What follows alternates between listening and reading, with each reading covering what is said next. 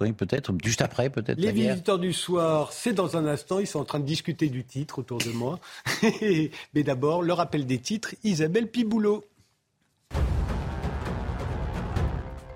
Nantes et Toulouse s'affrontent ce soir au Stade de France. Une rencontre en présence d'Emmanuel Macron dans un contexte social tendu. Le protocole de remise de trophées a été modifié. Il sera remis dans les tribunes et non sur le terrain. Avant le début du match, des cartons rouges et des sifflets ont été distribués aux spectateurs par des syndicats avant d'être confisqués par des stadiers lors des contrôles d'entrée dans le stade. L'émotion dans les Vosges. Près de 600 personnes ont rendu hommage à la petite Rose lors d'une marche dans les rues de Rambervilliers. En tête de cortège, l'entourage de la fillette de 5 ans portant un t-shirt à son effigie. La famille a été suivie par de nombreux habitants parés de vêtements et d'accessoires roses. La petite fille a été tuée mardi. Le principal suspect âgé de 15 ans a été placé en détention provisoire. Et puis 153 migrants secourus en Méditerranée centrale, des opérations menées dans la zone de recherche maltaise par l'Ocean Viking. Le navire ambulance a réalisé trois sauvetages en l'espace de 7 heures. Selon l'Organisation internationale pour les migrations, 824 migrants ont disparu en Méditerranée depuis le début de l'année.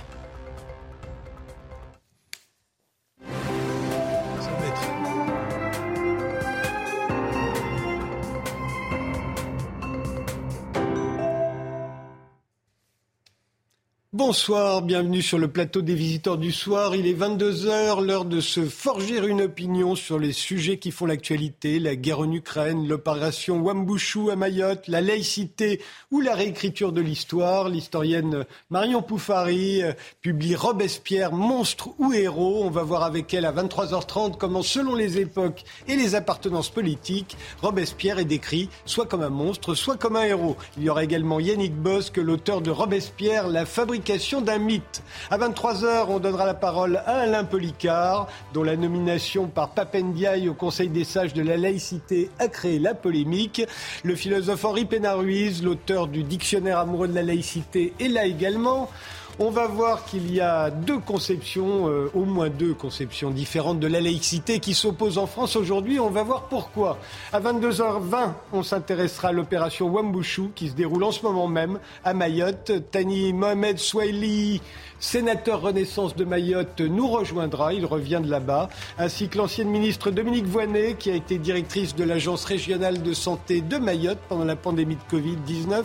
Et Fad Idaroussi, il est mahorais et géographe. Mais commençons tout de suite par votre livre, Alain Bauer. Il s'intitule Au commencement était la guerre. La guerre a rythmé les relations humaines pendant des millénaires. On a cru à plusieurs reprises au XXe siècle qu'elle allait ou qu'elle était en train de disparaître, notamment notamment à la fin de la guerre froide. Vous pensez qu'on a sous-estimé le risque qu'elle revienne et qu'on a eu tort et peut-être même euh, sous-estime-t-on encore?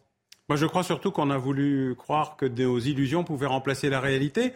Euh, la guerre est un état permanent et la paix est une trêve provisoire. Nous avons cru que c'était exactement l'inverse. Et nous avons inventé un concept qui s'appelait les dividendes de la paix, où euh, le moment euh, après la chute du mur de Berlin, où il n'y aurait plus jamais de guerre. Et pour la première fois, nous avons désarmé. Euh, nous avons fait l'inverse de civis pacem parabellum, si tu veux. la paix prépare la, prépare la guerre. Là, on a fait l'inverse. En préparant la en préparant la paix, nous avons créé les conditions de la guerre parce que nous n'avons ni entendu, ni écouté, ni voulu reconnaître ce que c'était des, des éléments majeurs. Le peuple, la nation, la frontière, la foi, la tribu. Nous avons considéré que tout ceci avait disparu, disparu dans un espace de globalisation heureuse où des bisounours allaient pouvoir euh, gentiment euh, gambader dans un espèce de grand Erasmus géant euh, où nous n'aurions plus ni alliés, ni ennemis, ni amis, ni adversaires, mais juste des fournisseurs face à des consommateurs. Et ces réalités-là n'existent pas. C'est toujours bien d'avoir des valeurs et de vouloir construire des éléments qui permettent de pacifier les relations, les relations humaines et les relations entre États. Mais pour ce faire, on n'est pas obligé d'y aller les mains vides.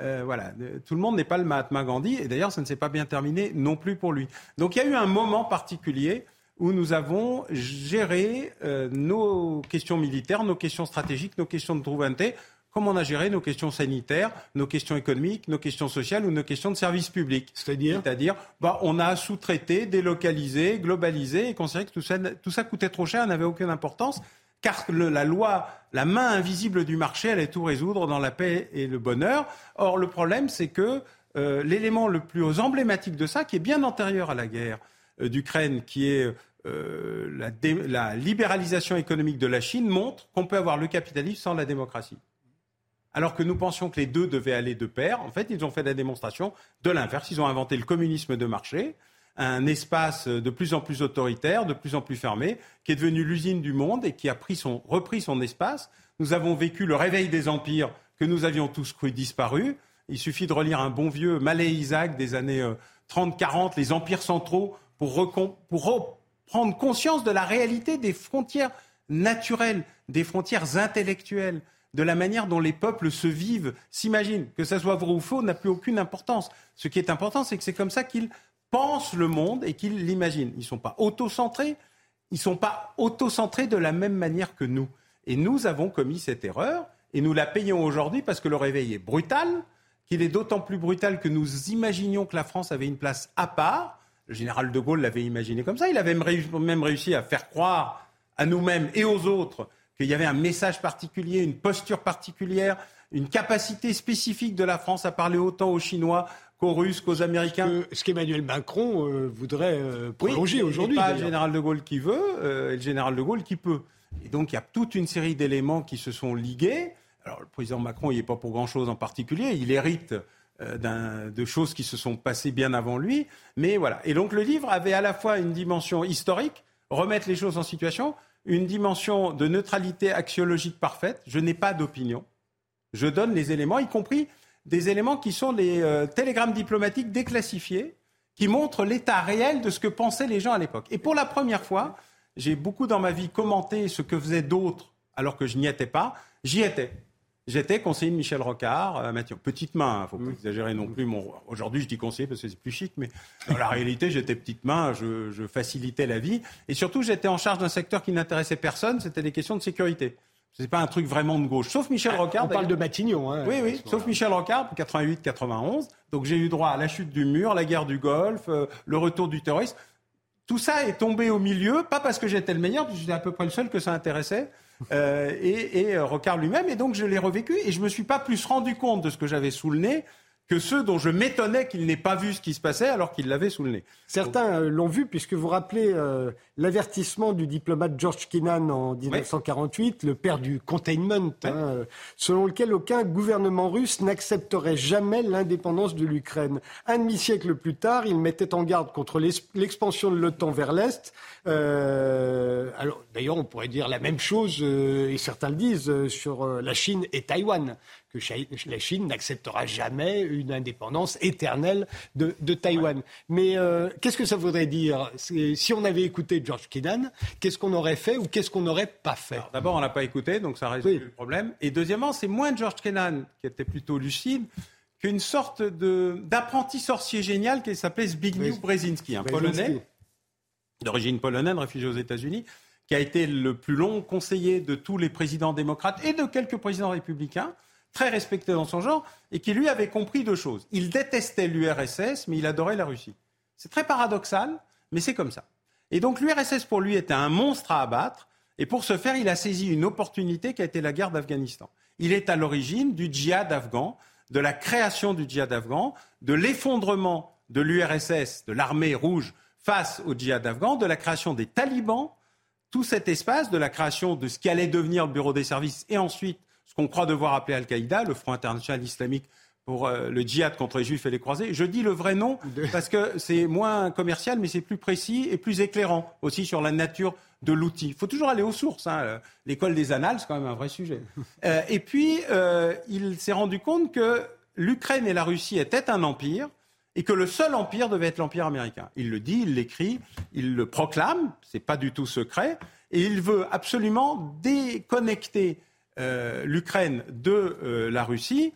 Euh, et donc, il va créer les conditions pour que les États-Unis arrivent à faire en sorte qu'il se produise quelque chose pour libérer les peuples non slavo-orthodoxes. Il a une logique très précise de ce qu'il veut faire. Choc des civilisations déjà. Alors, moi, j'ai jamais cru à ça. Hein. Je pense que les civilisations ne s'entrechoquent pas, elles, coopèrent. Par contre, il peut y avoir des batailles hors civilisation, ou quand on est justement dans cet espace rugueux de reconstruction des frontières. Et l'élément majeur de ce qui va se produire, c'est que effectivement l'URSS va s'effondrer, que la communauté des États indépendants va se mettre en place, et à ce moment-là, pendant dix ans, les Occidentaux vont essayer de sauver la Russie. Pas de la détruire, de la sauver, à bout de bras. Ils vont essayer par tous les moyens possibles d'éviter l'extension de l'OTAN. Ils vont promettre qu'on n'allait pas avancer. Et il est même prévu, Genscher, ministre allemand euh, libéral, fait un, meeting à Tutzing pour dire nous sommes prêts à la neutralité absolue de l'Allemagne fédérale en échange de sa réunification. Le président Mitterrand va voir Gorbatchev et lui dit Cher ami, j'ai une idée, on va dissoudre l'Alliance Atlantique, on va dissoudre le pacte de Varsovie, on va faire un truc à nous. Parce que c'est le moment de casser les moules anciens. Et malheureusement, la Russie est trop faible. Elle est soumise à des mouvements euh, extraordinairement brutaux. Euh, l'économie de marché est quelque chose que tu ne peux pas appliquer brutalement à une économie soviétisée, en plus affaiblie par la guerre des étoiles. Et au bout de dix ans, ils vont dire bon, on a compris. En fait, on ne peut pas sauver ce qu'on imaginait être euh, un accord russe. L'homme de l'Ouest à l'époque s'appelle Vladimir Poutine. Mmh. C'est l'homme qui règle tous les problèmes. C'est l'homme qui fait venir les agents de la CIA dans les silos nucléaires soviétiques pour montrer qu'on est bien en train de désarmer. On est dans un processus. il y a un homme qui va tout comprendre, euh, qui est Evgeny Primakov, un russe né à Kiev, euh, Premier ministre de Helsinki, ministre des Affaires étrangères, Premier ministre, qui comprend qu'il se passe quelque chose au moment où il y a la guerre en ex-Yougoslavie et où il y a le conflit entre la Serbie et le Kosovo. à l'intérieur de la Serbie, entre les populations musulmanes et les populations orthodoxes, mais aussi les populations catholiques. Hein, c'est un sujet de guerre de religion à peu près classique. On a ouvert le congélateur, tout a fondu, ils ont recommencé comme si de rien n'était.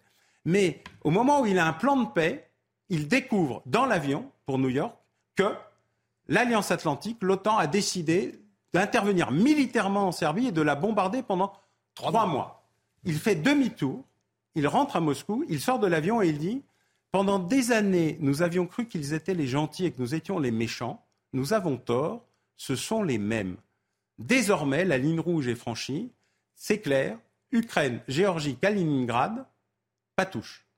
Mais tout le reste, on peut discuter. La Hongrie, la Tchéquie, la Slovaquie, même les Pays-Baltes, pourquoi pas. Mais attention, cet élément-là est un... Et pendant 20 ans, les Russes vont répéter, sur tous les tons, le chanter, le crier, l'annoncer, le proclamer, jusqu'à la conférence de Munich, où euh, Vladimir Poutine arrive et donne quasiment une baffe à Mme euh, Madame Merkel, qui, prend le discours de Munich, qui est d'une extraordinaire brutalité, froideur. D'ailleurs, Vladimir Poutine, moi j'étais à Munich un peu plus loin, dit... Euh, avant que vous me coupiez la parole, je voudrais vous dire, au président de la conférence de Munich, je voudrais vous dire que ça va très mal se passer.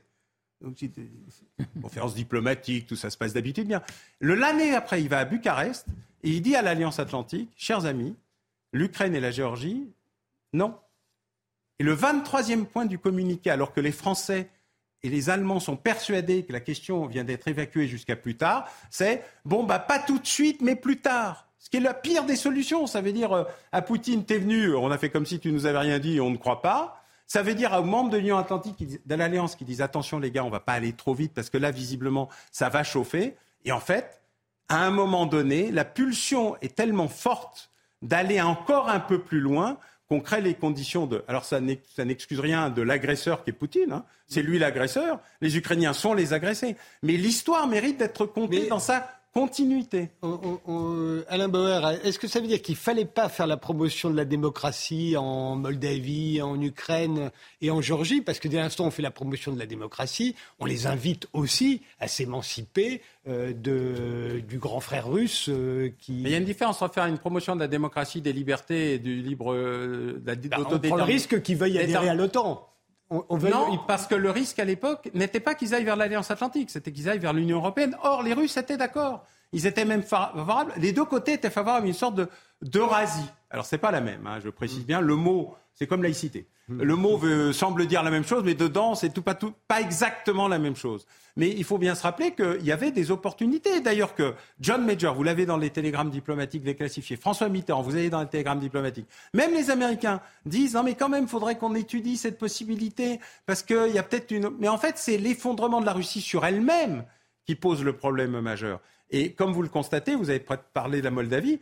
La Moldavie, c'est 93-94, c'est avant que quoi que ce soit ne se passe.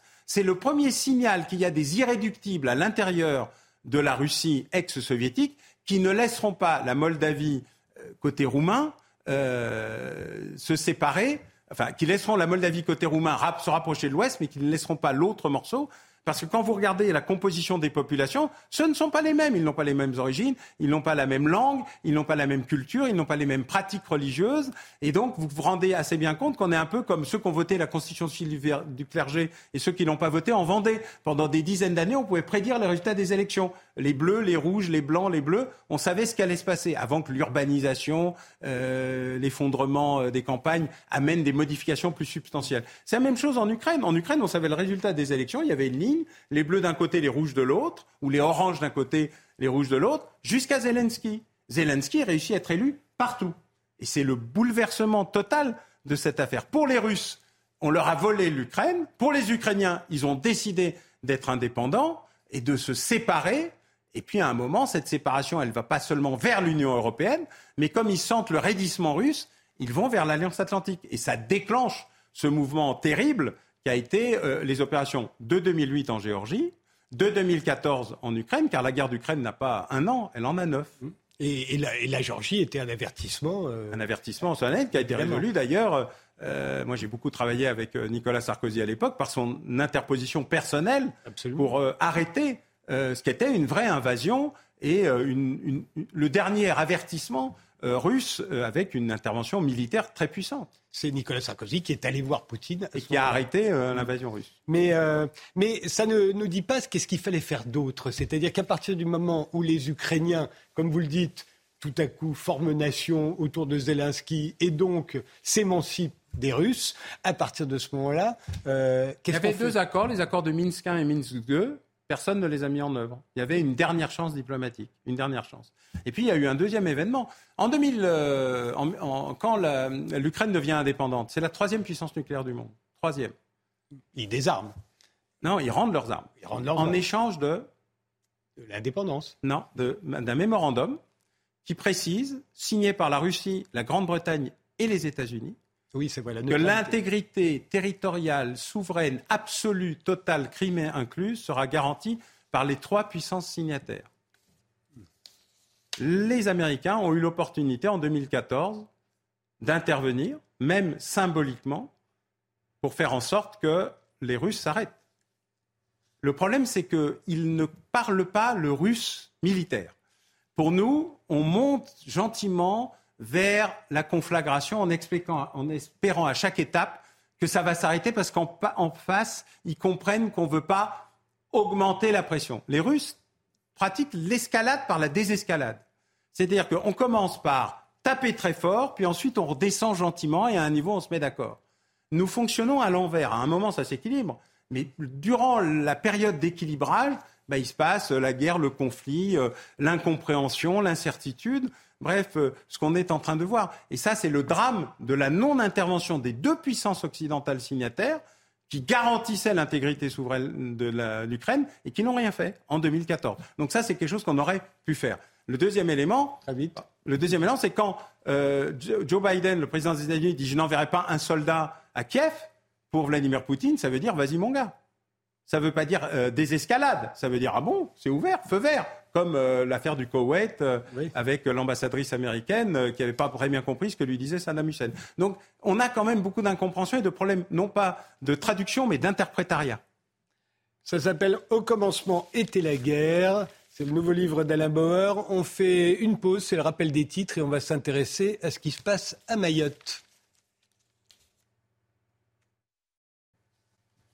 La violence et l'insécurité ont considérablement augmenté à Mayotte, le 101e département français depuis une dizaine d'années. Euh, c'est aussi le plus pauvre département de France. Alors l'opération Wambouchou, déclenchée par le ministre de l'Intérieur, Gérald Darmanin, est largement approuvée par les Mahorais. Euh, les trois quarts y sont favorables, d'après un sondage. Mais peut-elle régler le problème?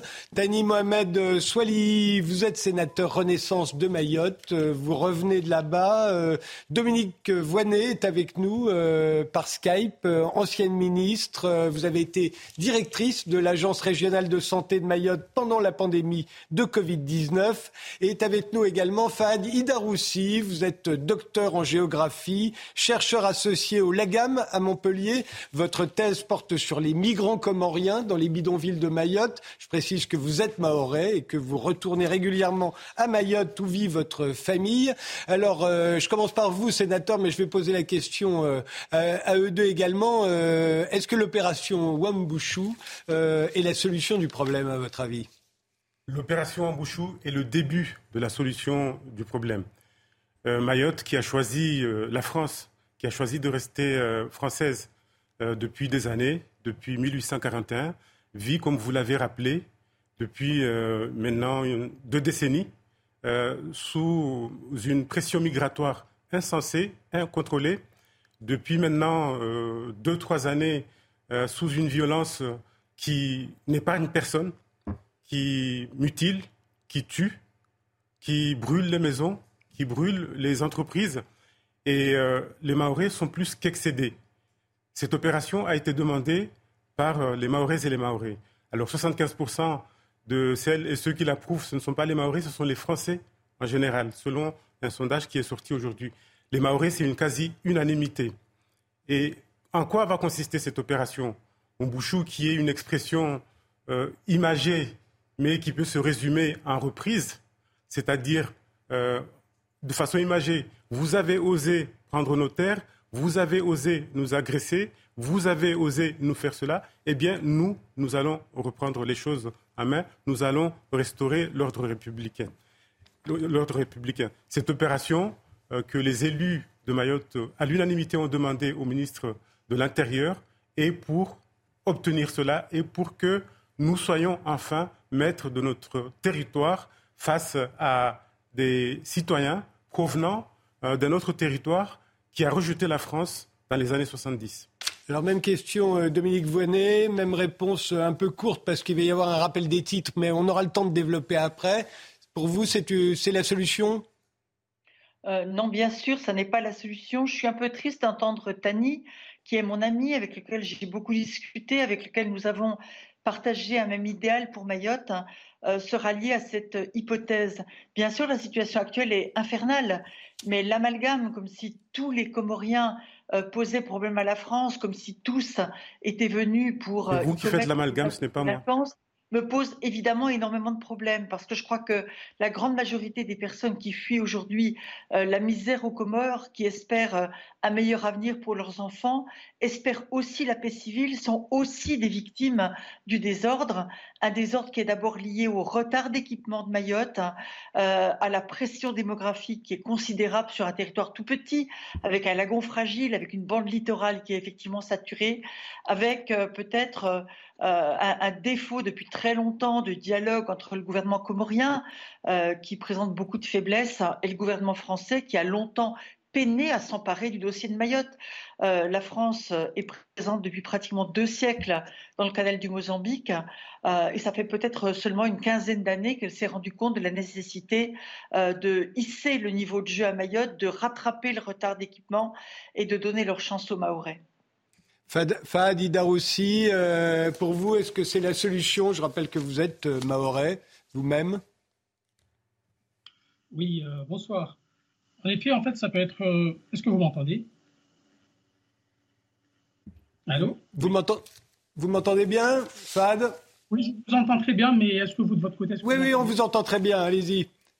Il vous reste 40 secondes avant, le, avant le, le rappel des titres. D'accord, en fait, ça peut être une solution si l'on s'attaque en fait euh, aux vraies causes profondes des problèmes euh, qui sont à Mayotte. C'est-à-dire la question, en plus de la question de l'insécurité, en fait, la question du sous-développement de Mayotte, la question de la santé, l'éducation, etc. En fait, donc, euh, l'idéal, en fait, pour que cette opération soit une solution, c'est s'attaquer au, vrai, au vrai problème en fait. On fait, on fait le rappel des titres euh, et on y revient juste après. Paris, trois hommes sont en fuite après le braquage d'une bijouterie place Vendôme. Vers 13h45, trois individus sur deux motos se sont présentés à la joaillerie de luxe Bulgarie. Deux d'entre eux étaient porteurs d'armes longues. Une enquête de flagrance pour vol à main armée en bande organisée a été ouverte. Le préjudice est estimé à plusieurs millions d'euros. Des milliers de personnes ont manifesté dans les grandes villes du pays contre la loi immigration portée par Gérald Darmanin et contre l'opération sécuritaire Wambushu à Mayotte. Des rassemblements à Paris, Rennes ou encore Marseille. Certains manifestants ont dénoncé une loi raciste indigne d'un pays comme la France. À Sébastopol, en Crimée, un gigantesque incendie s'est déclaré dans un dépôt de pétrole. Le feu a été provoqué par une attaque de drone. Aucune victime n'est à déplorer. Si Kiev n'a pas revendiqué l'attaque, l'incendie a eu lieu alors que la veille, l'Ukraine s'est dite prête à lancer son offensive de printemps contre les forces russes. Si je vous pose la question de savoir si cette opération euh, peut régler le problème, c'est parce qu'il y en a déjà eu une euh, en 2019, l'opération Chikanda.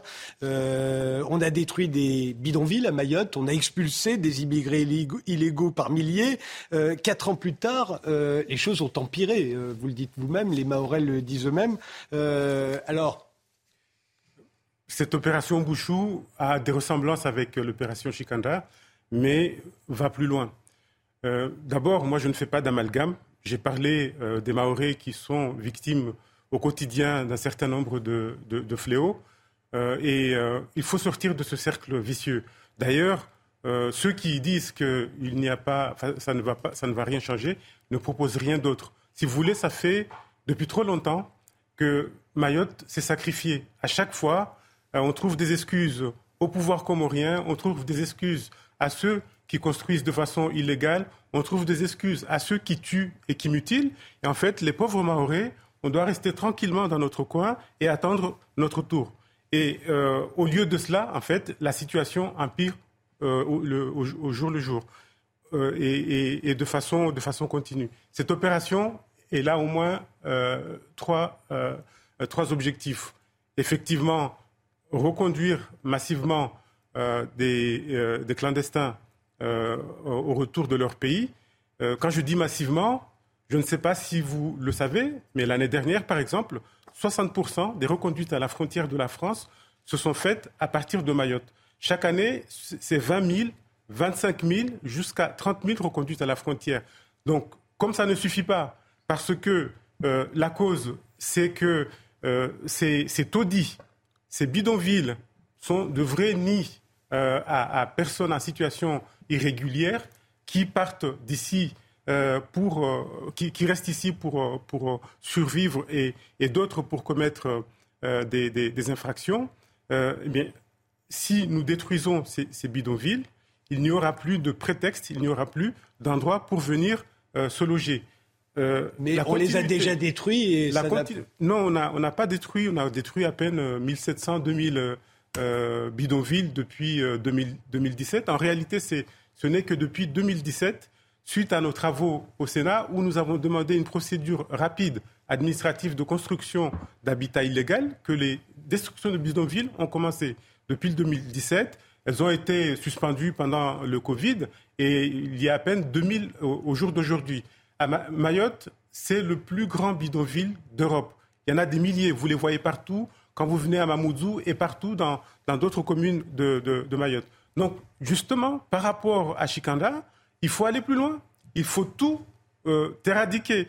Et euh, moi, quand j'entends euh, Dominique Voinet, que je rassure, nous restons amis, euh, dire qu'il il, n'y a pas que des, des, étrangers qui commettent des infractions, mais je n'ai jamais dit le contraire. Sauf que la plupart des étrangers en situation irrégulière à Mayotte sont là précisément de façon illégale. Donc, même s'il n'y avait qu'un pour cent de personnes en situation irrégulière qui commettaient des infractions, c'est un pour cent de trop. Parce que, dès le départ, ces personnes n'ont pas le droit d'être sur le, territoire. Ensuite, euh, l'autre objectif de cette opération, euh, justement, lutter contre cette criminalité. Des Maoris sont tués régulièrement pendant la phase Covid. Nous étions la, région européenne la plus criminogène, c'est-à-dire euh, sur 100 000 habitants, nous étions la région qui avait le plus de tués dans l'année. Est-ce que vous trouvez ça normal, surtout lorsque euh, vous savez que euh, la plupart, enfin beaucoup de ces, de ces infractions sont commises par des personnes qui n'ont pas à être sur le territoire. Aujourd'hui, les chiffres disent quoi? Les chiffres, par exemple, des personnes qui sont en, en prison, c'est 50-50 est-ce que n'importe quel autre territoire de la France accepterait qu'on lui dise eh bien non, ce n'est pas grave parce que dans vos prisons, il n'y a que 50% de, criminels, de délinquants qui sont enfermés. Alors, c'est cette, euh, vraiment, c'est cette banalisation de l'immigration clandestine alors qu'elle est insensée, cette, banalisation euh, de l'agression euh, des Maoris qui est insupportable et à laquelle il faut mettre fin. Dominique Voinet alors, euh, je pense que tous les arguments de Tani Mohamed Swali peuvent être retournés. Euh, euh, admettre effectivement que l'opération Chikanda n'a juste rien changé, qu'on a raccompagné à la frontière des milliers de personnes qui sont revenues très rapidement, qui se sont réinstallées, qu'on n'a rien changé quant aux racines des difficultés vécues par les Maorais, qui sont très, très réelles et que Tani décrit fort bien. voilà qui, qui, qui, qui m'inquiète un peu. Dans l'hypothèse où je considérerais que l'opération est légitime et éthiquement acceptable, ce qui n'est pas le cas. Moi, je vous pose la question euh, qui est-ce qu'on a arrêté lors de l'opération Chikanda Est-ce qu'on a opéré les bandes délinquantes, mahoraises ou comoriennes Bien sûr que non. Euh, ces personnes étant absolument informées euh, de la présence intense de forces de l'ordre et de la perspective de destruction des bidonvilles, se sont dispersées dans la nature, dans la montagne, ont parfois été hébergées chez des proches, y compris maorais, euh, ont pu mettre à l'abri leurs biens, et on a trouvé lors de l'opération Chikanda essentiellement euh, des femmes seules avec des enfants, des personnes âgées, des personnes handicapées qu'on a renvoyées aux Comores, et donc beaucoup sont revenus. Tani nous dit aussi euh, à la prison de Magicavo, il y a à peu près la moitié d'étrangers, euh, dont beaucoup sont en situation irrégulière. C'est vrai, mais ça veut dire aussi qu'il reste, c'est normal, il y, a, la moitié de la population mahoraise et comorienne en situation irrégulière pour beaucoup, mais pas toujours. Certains sont en situation régulière. Et donc, ça veut dire que euh, la délinquance, elle est également partagée entre Mahorais et Comoriens. Et que c'est aux racines de la délinquance et aux racines de l'extrême pauvreté qu'il faut s'attaquer. Moi, je ne défends pas du tout le gouvernement comorien. On a essayé depuis très longtemps de discuter avec eux. On sait que pour réussir une opération de reconduite à la frontière, on doit euh, prévoir des opérations de co-développement très importantes pour permettre au gouvernement comorien d'accueillir ses ressortissants, ce qui n'est pas le cas à Anjouan aujourd'hui, qui est une île misérable, pour permettre aussi de développer des projets d'insertion économique, des projets de formation professionnelle, des écoles, des centres de santé, qui vont permettre à ces populations d'espérer construire une vie en jouant. Ceux qui euh, ont construit leur vie à Mayotte depuis parfois des années euh, feront évidemment euh, tout ce qui est en leur pouvoir, y compris risquer leur vie sur les Kwassa, pour revenir. Moi, ce que je constate, c'est qu'on est face à un problème extraordinairement compliqué. si j'étais effectivement en train, en train, de vivre Mayotte aujourd'hui dans la situation d'extrême tension qu'on vit à Mayotte, je ne, serais pas, je, je, ne serais pas dans des situations très confortables, je l'admets bien volontiers. Mais je crois qu'on doit euh, établir les responsabilités. D'un côté, le gouvernement comorien qui n'assume pas les siennes depuis longtemps, notamment à l'égard de l'île d'Anjouan. Vous savez, les Anjouanais, ils sont mal, vus euh, en Grande Comore. Quand vous avez euh, du diabète, quand vous, êtes, quand vous avez des dialyses, quand vous avez des grossesses compliquées, vous avez le choix entre déplacer votre famille en Grande Comore où vous devrez tout payer vos soins et où vous serez mal vu, ou bien euh, prendre le risque de, perdre votre vie en franchissant la mer. Et là, vous aurez un espoir d'une vie meilleure et de soins euh, de qualité à Mayotte. Donc, c'est humain d'avoir envie de venir à Mayotte. le mal développement est largement lié aux politiques conduites aux Comores et on doit s'engager. Le mal développement, il est aussi lié au fait que l'État français euh, a longtemps négligé l'aménagement de Mayotte. Quand on a une population de 300 000 personnes et qu'on demande à un hôpital qui a été construit pour la moitié de faire face aux besoins de santé de cette population, forcément on est en difficulté. Même chose pour les écoles, même chose pour les transports publics. On n'a toujours pas de réseau de bus qui tient la route euh, à Mayotte pour l'ensemble de la population. On a que des bus scolaires. Euh, on toujours pas de réseau de transport en commun. Et ça, c'est la faute partagée de l'État français et des élus maorais, on doit vraiment euh, travailler à une montée en puissance des projets euh, pour répondre aux besoins euh, du quotidien. et puis il y a aussi la, question du développement économique. Pour les jeunes Mahorais eux-mêmes, c'est très très difficile. Beaucoup de jeunes Mahorais quittent Mayotte pour la métropole ou pour la Réunion parce que les perspectives d'emploi de qualité restent extrêmement faibles et que, l'avenir n'est pas rose à Mayotte, même si comorien ou pas comorien, je veux dire. Fad euh, Idaroussi, euh, dans une interview à, West France, euh, vous inquiétez d'un risque de guerre civile à Mayotte. vous pouvez nous dire pourquoi? Oui, mais je souhaiterais d'abord en fait revenir sur l'opération Chikanda en fait que vous avez que vous avez souligné. En fait, vous avez dit que malgré l'opération Chikanda, les migrants en fait arrivent en masse sur Mayotte. En effet, pourquoi? Parce que toutes les parties prenantes doivent se remettre en question. D'un côté, l'État et les collectivités locales, et de l'autre, en fait, la population. D'un côté, en fait, nous avons l'État et les collectivités locales qui, laissent les, personnes, euh, notamment l'État, en fait, qui laisse les personnes arriver sur l'île, les collectivités locales qui euh, ne contrôlent pas, en fait, euh, l'occupation de leur terrain. Nous avons aussi la préfecture qui, qui régularise en masse, d'après les dires de plusieurs personnes que j'ai pu rencontrer sur l'île, hein, qui régularise en masse les personnes. Donc, l'État incite ces personnes-là à venir à Mayotte. Et de l'autre, en fait, la population qui permet aussi certains, certains Maoris, hein, qui permettent aussi l'installation de ces personnes sur leurs parcelles et les, emplois hum, dans la construction de leurs champs et, hum, des maisons. Ensuite, pour ce qui euh, concerne la guerre civile, moi qui suis né à Mayotte, en fait, les conditions de, la condition de vie, en fait, euh, s'est nettement dégradée depuis euh, plus de dix ans. voilà, la question d'homicide est en nette augmentation. Et euh, le fait que les Maoris puissent circuler la nuit entre villages, ce n'est plus possible.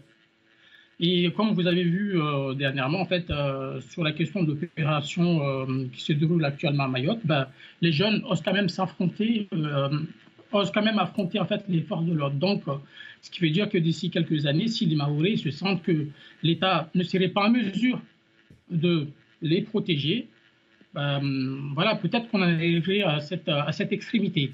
Et aussi en 2018, il faut savoir que le mouvement de eu, euh, a eu pour objectif en fait de, détruire en fait des, constructions, des, constructions et d'expulser de manière manu des migrants considérés, euh, comme des personnes s'adonnant en fait à des actions à des actions euh, répréhensibles sur l'île.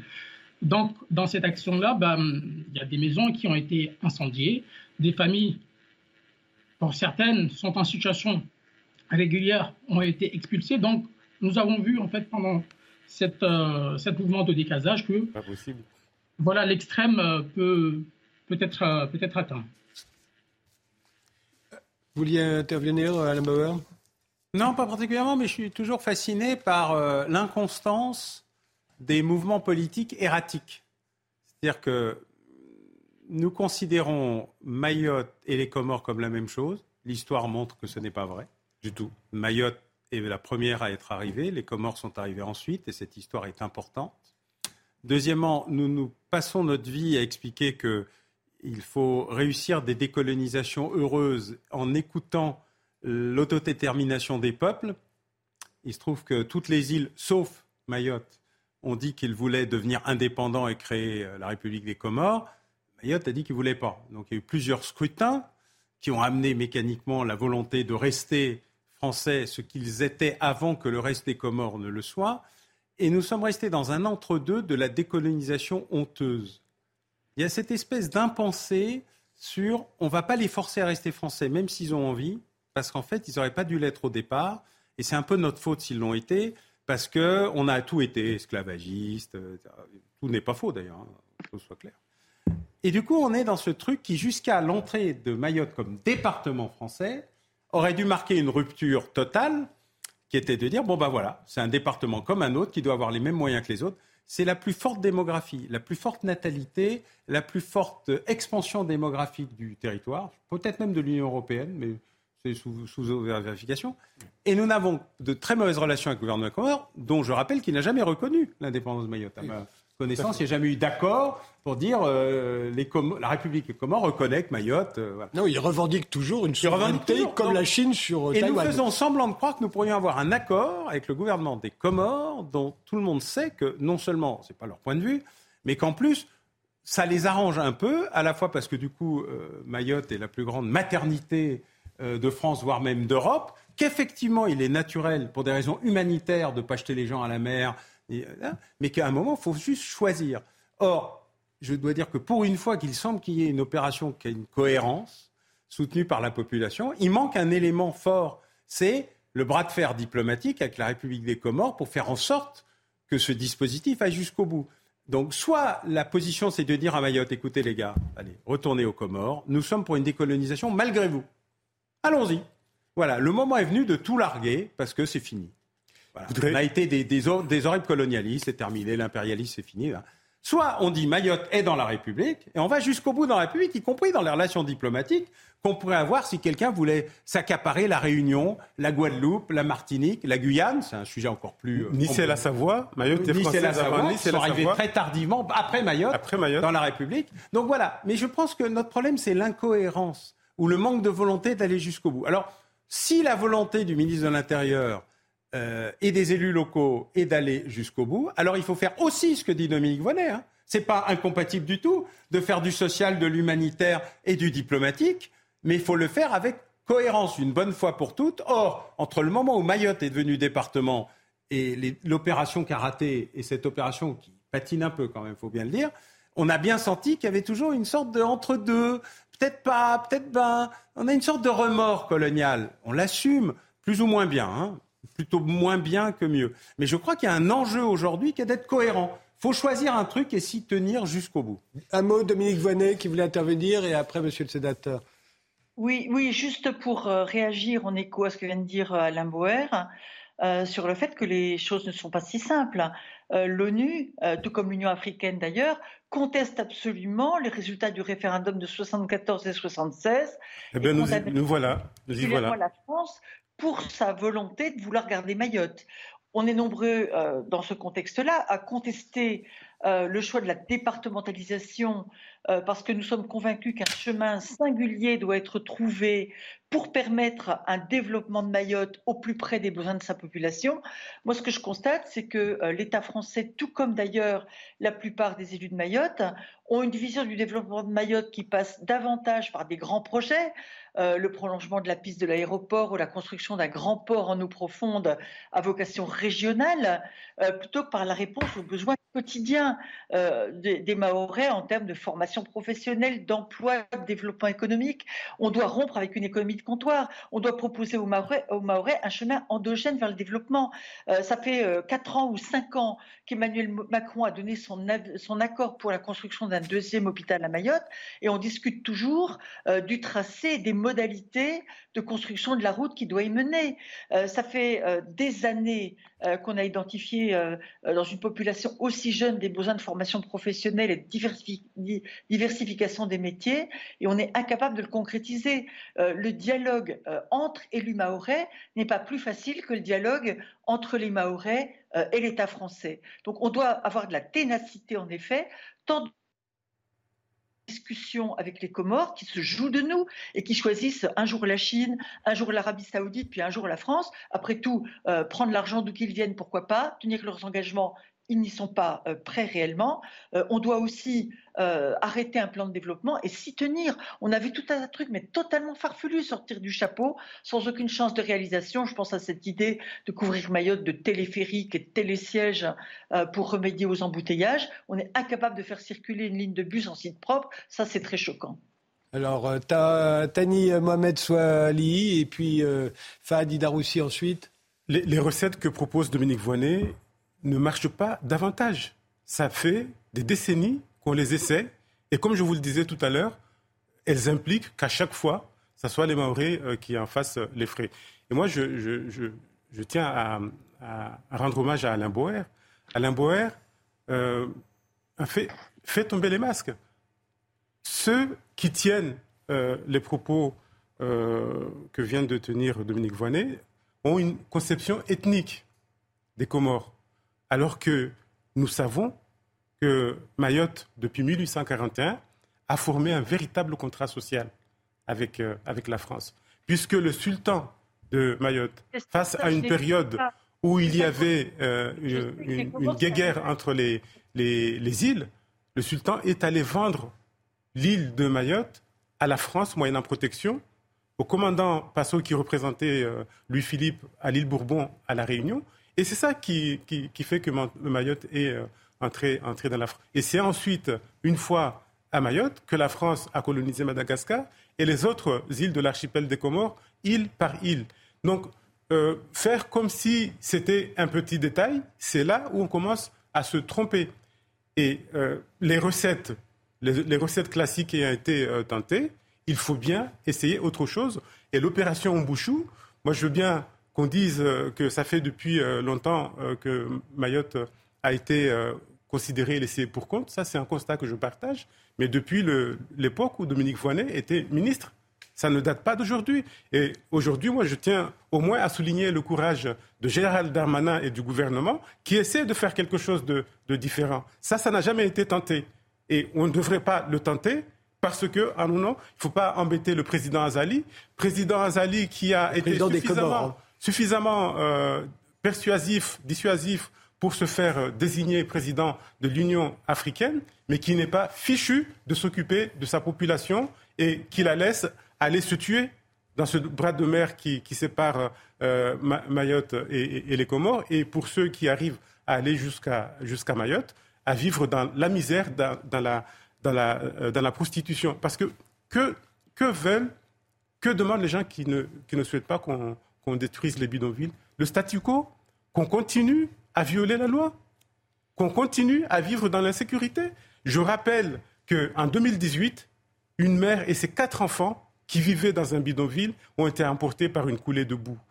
Donc, est-ce que c'est ça que nous voulons? Maintenir cette situation et envoyer le signal que continuez à vivre dans les bidonvilles parce que de toutes les façons, si vous mourrez, il n'y aura pas d'action en responsabilité, on va oublier euh, du jour au lendemain. Et moi, je suis d'accord que lorsqu'on aura fini de raser tous euh, ces, bidonvilles, eh bien, on en vienne au domicile où les gens hébergent des personnes en situation irrégulière. C'est illégal. Et les Maoris doivent aussi euh, se prendre, prendre leurs responsabilités et cesser d'héberger des personnes en situation illégale et de, cesser de, faire travailler des personnes en situation illégale. Pas de Ida aussi. je souhaite en fait souligner intervenir, en fait, compléter euh, ce que le sénateur venait de dire, en fait. Madame Vonet, euh, vous avez dit que l'ONU, en fait, voulait que l'indépendance euh, de l'archipel de Comores se fasse à l'aune de ses frontières coloniales. Alors oui, ça c'est, ça c'est vrai, mais sauf que la France s'est basée, en fait, sur le principe de l'autodétermination du peuple, le droit des peuples à disposer d'eux-mêmes. Et je tiens aussi à le dire, en fait, que pour une personne sensée, si on mettait ces deux principes sur une balance, la question de l'autodétermination des peuples prime sur la question de l'intangibilité des, euh, des, frontières. Et on peut remarquer que dans plusieurs pays africains, en fait, des ethnies se sont retrouvées malgré elles, en fait, cohabiter sur un territoire, ce qui a provoqué en fait euh, des, euh, des, tensions fraticides, des génocides. Prenons aussi l'exemple du Soudan. Un pays qui était uni s'est disloqué en deux. Donc, les frontières coloniales qui ont été dessinées par des colons n'ont pas tenu compte forcément des réalités propres voilà, dans, dans, ces régions. Donc, pour le cas de Mayotte, le peuple maoré existe. Le peuple maoré s'est exprimé, donc ce choix-là doit être respecté. L'Union des Comores, en fait, c'est une fabrication politique qui date des années 70. Et avant cette date, il n'y a jamais eu une entité politique propre dans cette région. Il faut savoir que avant la présence française, les sultans de ces îles se sont fait la guerre. Après que la France a acheté Mayotte en 1841, Il a fallu attendre 30 ans pour que la France intègre en juin, ensuite Moélie, la Grande Comore pour former Mayotte. Madagascar avant. Mayotte est dépendance déjà dans un premier temps. Ensuite, l'île a été rattachée à Madagascar.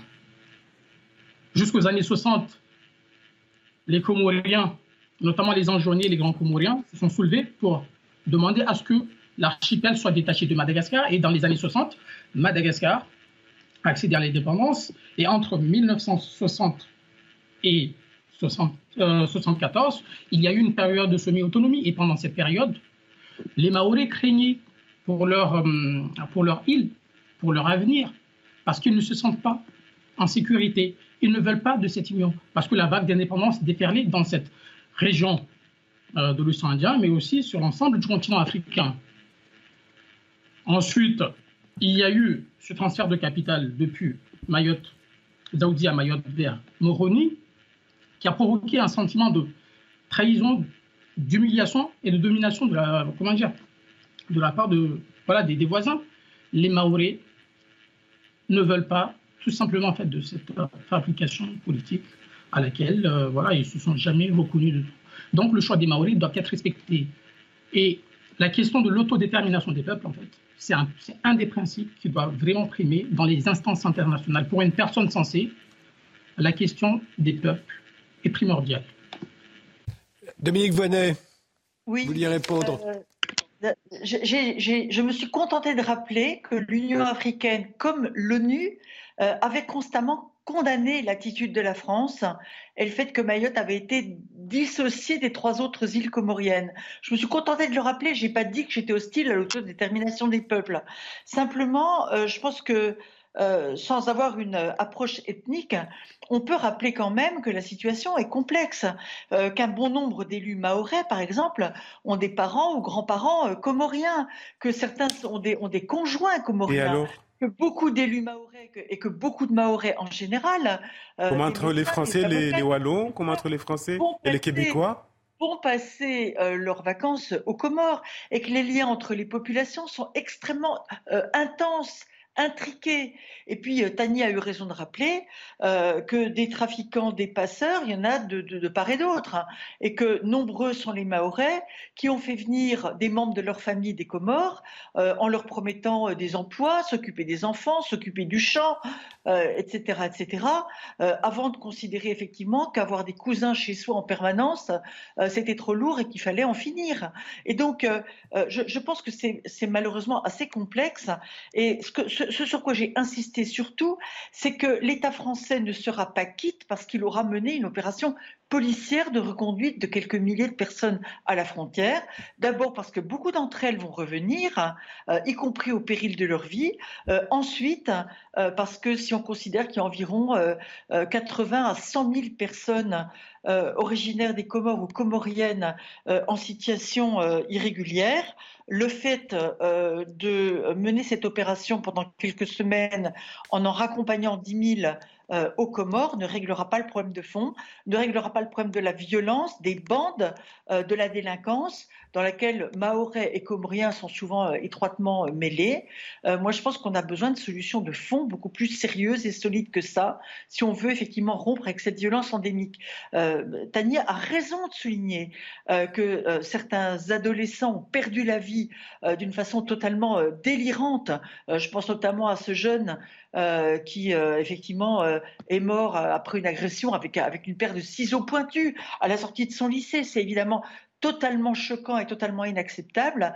Mayotte doit pouvoir compter sur des, des, opérations de, de, maintien de l'ordre et de et d'éducation et, et, de santé. C'est-à-dire que les, les, services publics doivent être au, au même. Je, je, vous interromps, je vous interromps, Dominique Bonnet, parce qu'il nous reste juste 30 secondes. Je voulais laisser un dernier mot à, à, à Monsieur Soali. Euh, un point d'accord parmi euh, d'autres sur, euh, sur le fait que Ombouchou, ça ne sera pas l'alpha et l'oméga. C'est pour ça que tout à l'heure, à votre question, j'ai dit Ombouchou va commencer à apporter des solutions.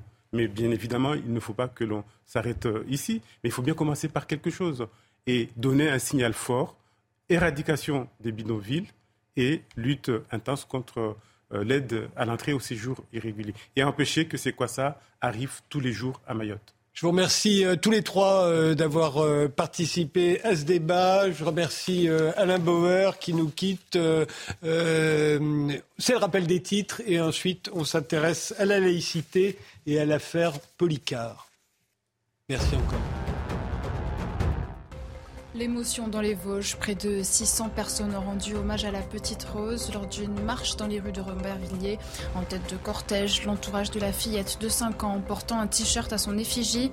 La famille a été suivie par de nombreux habitants parés de vêtements et d'accessoires roses. La petite fille a été tuée mardi. Le principal suspect âgé de 15 ans a été placé en détention provisoire. Pour lutter contre les rodéos urbains, le ministre de l'Intérieur souhaite que les forces de l'ordre aient recours à des drones, un usage permis depuis un décret du 19 avril. Gérald Darmanin en a fait la demande au préfet, précisant que policiers et gendarmes doivent multiplier les opérations de présence. L'utilisation des drones en renseignement ne doit pas être négligée, précise le ministre. Et puis direction les rues de Bakou en Azerbaïdjan, Sergio Pérez a remporté la première course sprint de la saison de Formule 1. Le Mexicain a devancé le monégasque Charles Leclerc et le leader Max Verstappen. Le Néerlandais conserve tout de même la tête du championnat avant le traditionnel Grand Prix disputé demain. Ce sera à suivre à 13h sur Canal+, bien sûr. Bienvenue, si vous nous rejoignez maintenant, je vous présente nos visiteurs du soir. Il y a l'historienne Marion Poufari qui vient de publier Robespierre, monstre ou héros, un livre très intéressant pour voir comment on écrit et on réécrit l'histoire en fonction des époques et des appartenances politiques. Yannick Bosque euh, qui vient de nous rejoindre, vous êtes le co-auteur avec Marc Bélissa de Robespierre, la fabrication d'un mythe, paru en 2014. On parlera du cas Robespierre à 23h30. Mais d'abord, la laïcité. Alain Policard, vous êtes politologue, chercheur associé au CEVIPOF à Sciences Po. Vous êtes l'auteur de nombreux livres comme Cosmopolitisme ou Barbarie ou L'universalisme en procès.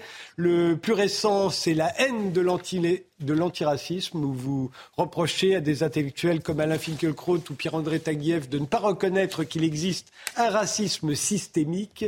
Votre nomination par le ministre de l'Éducation nationale Papandiaï au Conseil des sages de la laïcité a déclenché une polémique. L'un des membres du Conseil a même démissionné. Michael Paty, la sœur du professeur assassiné, et Jean-Pierre Sakoun, le président d'Unité laïque, ont écrit dans le point une tribune intitulée N'assassinons pas la laïcité dans laquelle il vous reproche votre hostilité à ce que vous appelez une laïcité répressive ou une laïcité de combat. D'autres vous accusent d'être woke, de ne pas être universaliste. Bref, vous n'auriez pas votre place au Conseil des sages créé par Jean-Michel Blanquer en 2018. Alors la première question, et je, représenterai Henri Peña-Ruiz après, que leur répondez-vous?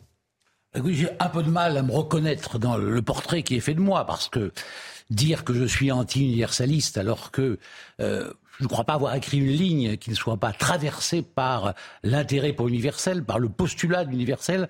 Je ne peux pas m'orienter dans la pensée, comme on dit en philosophie, sans ce postulat-là. Et on voit des gens pourtant a priori bien informés écrire que, non seulement moi d'ailleurs, mais les quatre autres nominations, celles de Gwenel Calves, Thomas Hockman, Jacques Fredge et Monique euh, Dagneau, non, c'est pas Monique Dagneau, je me trompe, Monique Dagneau est déjà, euh, était déjà membre du Conseil, euh, Christine Darnaud, pardon, et euh, ces gens-là sont tous euh, considérés comme des anciens universalistes et je ne vois pas très bien comment on peut interpréter ce que j'ai pu écrire dans ce sens-là. Maintenant, il reste également des accusations qui sont anciennes, qui, tiennent notamment euh, au manifeste des 100 qui, a été publié il y a, quelques années dans le Parisien, auquel euh, nous avons répondu, Alain Renaud et moi, dans Libération où visiblement on mélange un peu tous les problèmes et on nous accuse en fond. L'accusation fondamentale, c'est d'être des naïfs, des iréniques, voire des complices euh, du terrorisme islamiste. en réalité, euh, on, considère que euh, nous avons, vis-à-vis de notions qui sont considérées comme étrangères, comme le multiculturalisme, des, des intérêts coupables, et on pratique un art de l'amalgame si bien que le portrait qu'on fait de moi est extrêmement différent de ce que je crois être. Maintenant, évidemment, les gens sont libres de penser ce qu'ils souhaitent. Euh, le décolonialisme, le wokisme, tout ça sont des sujets qui m'intéressent. Évidemment, je ne suis pas wokiste, je ne, sais pas d'ailleurs ce que ça veut dire. Et quant à la pensée décoloniale, elle me semble extrêmement riche, mais je ne suis pas non plus un penseur décolonial. Et Henri Pénaruis, vous êtes philosophe, vous êtes spécialiste euh, vous aussi de la laïcité. Vous lui avez consacré plusieurs livres, dont un dictionnaire amoureux de la laïcité. Euh, euh, vous avez vous-même siégé au Comité national de réflexion et de proposition sur la laïcité à l'école, qui avait été créé en 2002. Vous avez fait partie des 20 sages de la commission euh, sur la laïcité, qui avait été créée en 2003. Il y a des différentes conceptions de la laïcité en France. Elles sont tendance à, à s'opposer. Vous, qu'est-ce qui vous oppose à Alain Policard, par exemple? Une première chose, c'est parler de laïcité de combat. Moi non plus, je ne me reconnais pas dans l'idée que je serai un représentant de la laïcité de combat. La laïcité a été conquise contre des particularismes religieux qui entendaient dicter la loi. Chacun se souvient des guerres de religion, de l'index des livres interdits, Index Librorum Prohibitorum, de l'exécution de Giordano Bruno en place de Rome en 1600, pour avoir osé dire que l'univers est infini, etc. Que fait la laïcité? La laïcité vient d'un mot grec, laos, qui veut dire population dans son unité, population indivisible. La laïcité, c'est l'idéal qui permet à des personnes qui ont des convictions spirituelles différentes.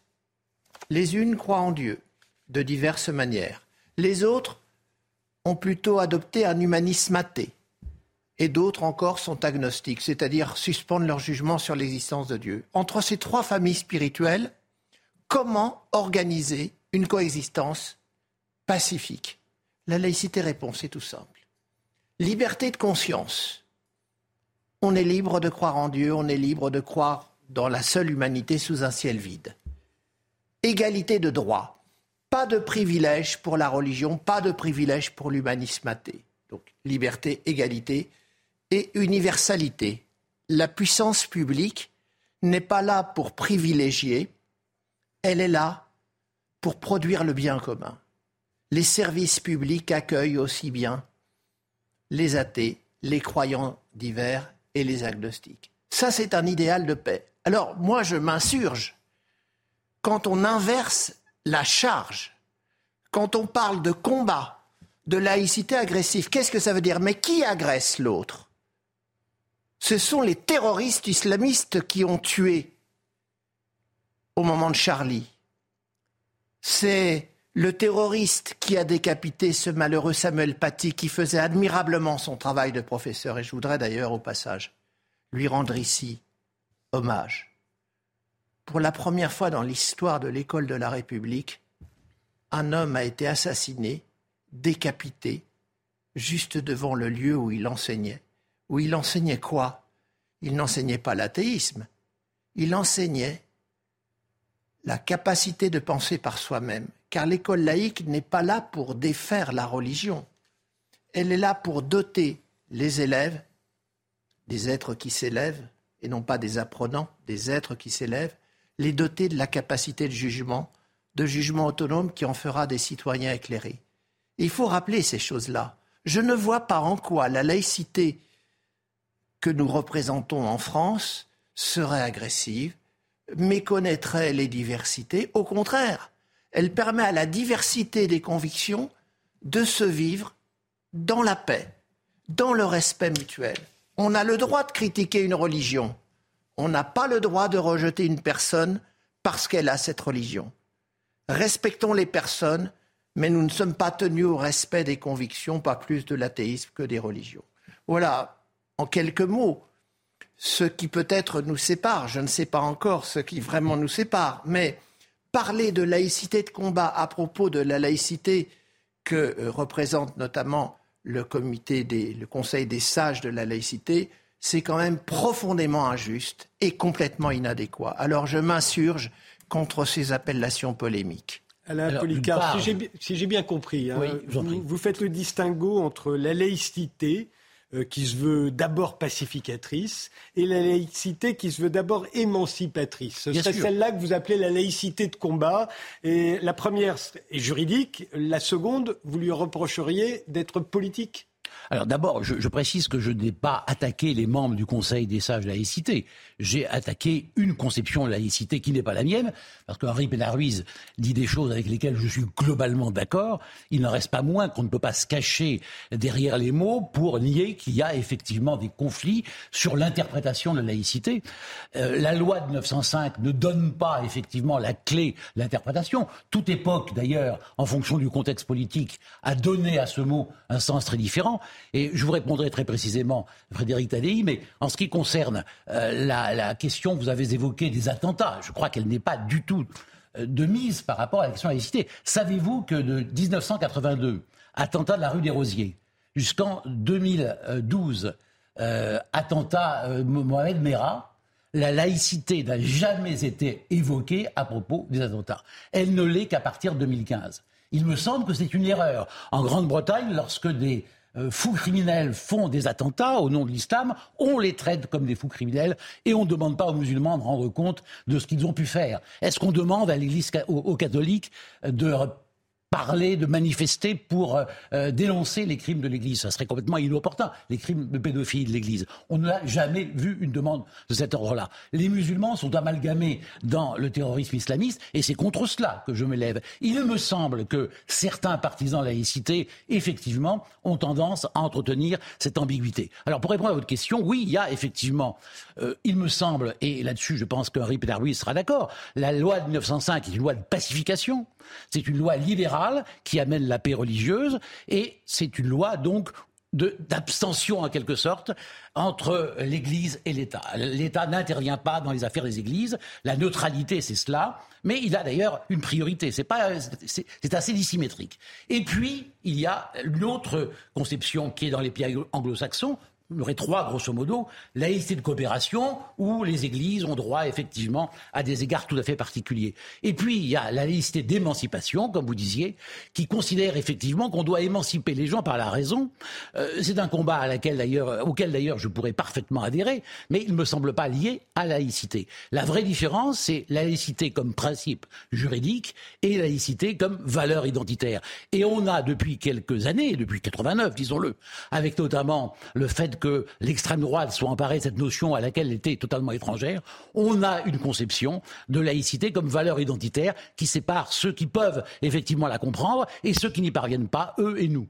Et l'islam est toujours montré du doigt. Ce risque-là de guerre civile, qui est ce que... Enfin, guerre civile est peut-être un peu exagéré, mais en tout cas, euh, ce risque d'affrontement entre des communautés qui appartiennent à la nation française est tout à fait dans la perspective du terrorisme islamiste, ou de l'islamisme politique, disons, hein, plus précisément. C'est ce qu'ils veulent instaurer cette séparation-là entre différentes catégories de citoyens. Donc on fait le jeu avec cette laïcité que j'appelle effectivement de combat et qui ne me paraît pas être une laïcité conforme à l'esprit de la loi. Mais monsieur Policard, excusez-moi, mais vous mélangez tout là. Vous, vous, parlez de l'extrême droite qui s'empare de la laïcité pour en faire un thème identitaire. Sur ce point, je vous suis.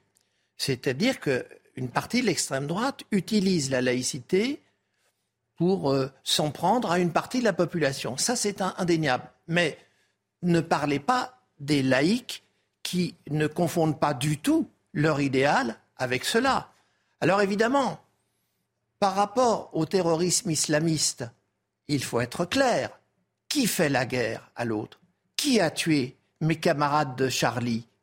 Qui a tué le jour de, euh, de l'assassinat de Samuel Paty? Ce sont des terroristes islamistes. Il faut le dire. Pardon, pardon. Il faut le dire, simplement. Il y a un point, euh, si vous voulez bien qu'on parle un peu philosophie du droit, je ne peux pas vous suivre quand vous dites qu'il y a d'un côté le juridique pur et de l'autre côté l'émancipation. Vous savez, l'histoire du droit nous montre que le droit est né à partir d'une exigence éthique, éthico-politique. Quand, selon la légende, Athéna crée l'aréopage, une assemblée de juges qui va juger Oreste après le meurtre de Clytemnestre. Pourquoi est-ce cette invention de la justice?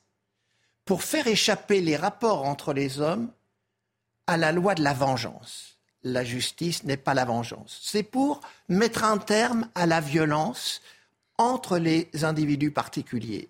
Par conséquent, il y a quelque chose d'éthique et de politique dans le juridique. Vous ne pouvez pas dessécher le juridique et le dessaisir de sa dimension politique. Alors aujourd'hui, l'émancipation, l'émancipation, c'est la sortie du mancipium. À Rome, on appelait mancipium le domaine que le pater familias tenait sous sa main, manus capere. Et l'émancipation, c'est la sortie du jeune homme euh, du, du mancipium, c'est-à-dire du domaine possédé par le Père Eh bien, oui, la laïcité est émancipatrice.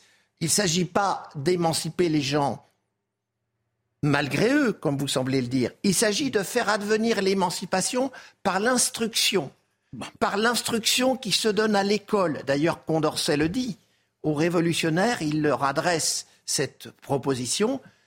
Construisez une école qui donne à la République les citoyens incommodes dont elle a besoin. Parce que la République repose sur la défense que peuvent en faire les citoyens. Donc ne séparez pas l'émancipation et un droit qui serait un droit de pure abstention. La laïcité ne, ne fait pas que s'abstenir, elle promeut l'autonomie de jugement. Elle la promeut pour tout le monde. Elle est universaliste. Elle ne la donne pas qu'à certains contre d'autres.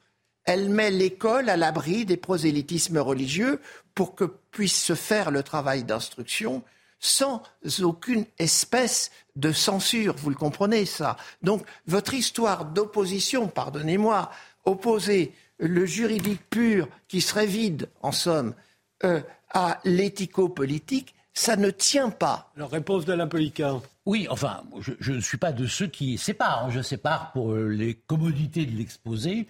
Euh, évidemment, moi, je suis intéressé à, un philosophe que vous connaissez certainement, qui s'appelle Ronald Dworkin, qui est l'exemple même du fait que euh, les principes juridiques et les principes éthiques vont de pair. Je ne nie pas qu'il y ait une dimension éthique dans le droit. Euh, vous me prêtez une intention, peut-être me, me suis mal, mal, exprimé sur ce point, mais ce n'est pas ma position. En revanche, sur Condorcet. Alors Condorcet, c'est extrêmement intéressant parce qu'il est, il est invoqué par les deux camps, en quelque sorte, si on reconnaît l'existence, grosso modo, de deux interprétations. Euh, c'est un minimum, d'ailleurs, deux interprétations. Il y en a encore beaucoup plus, puisque Bobéro parlait notamment des sept laïcités. Mais Bobéro, je suppose, n'est pas votre euh, auteur de préélection. Mais Condorcet, dans les euh, cinq mémoires sur l'instruction publique. Non, pardon ne parlez pas à ma place. Non, non, je, suppose. Je, continuez. Hein, en 1991, euh, il écrit la chose suivante. Je pensais qu'on parlait de Condorcet, donc j'avais repéré cette citation-là. Il rejetait la tentation d'enseigner effectivement comme une doctrine conforme aux principes de la raison universelle, ou d'exciter en sa faveur un aveugle enthousiasme qui rend les citoyens incapables de la juger. Donc, encore une fois, ça n'est pas une vertu, la laïcité. C'est un fait, c'est un principe, et on a l'impression qu'il faut nécessairement l'aimer. Mais il faut essayer de donner les conditions de l'amour.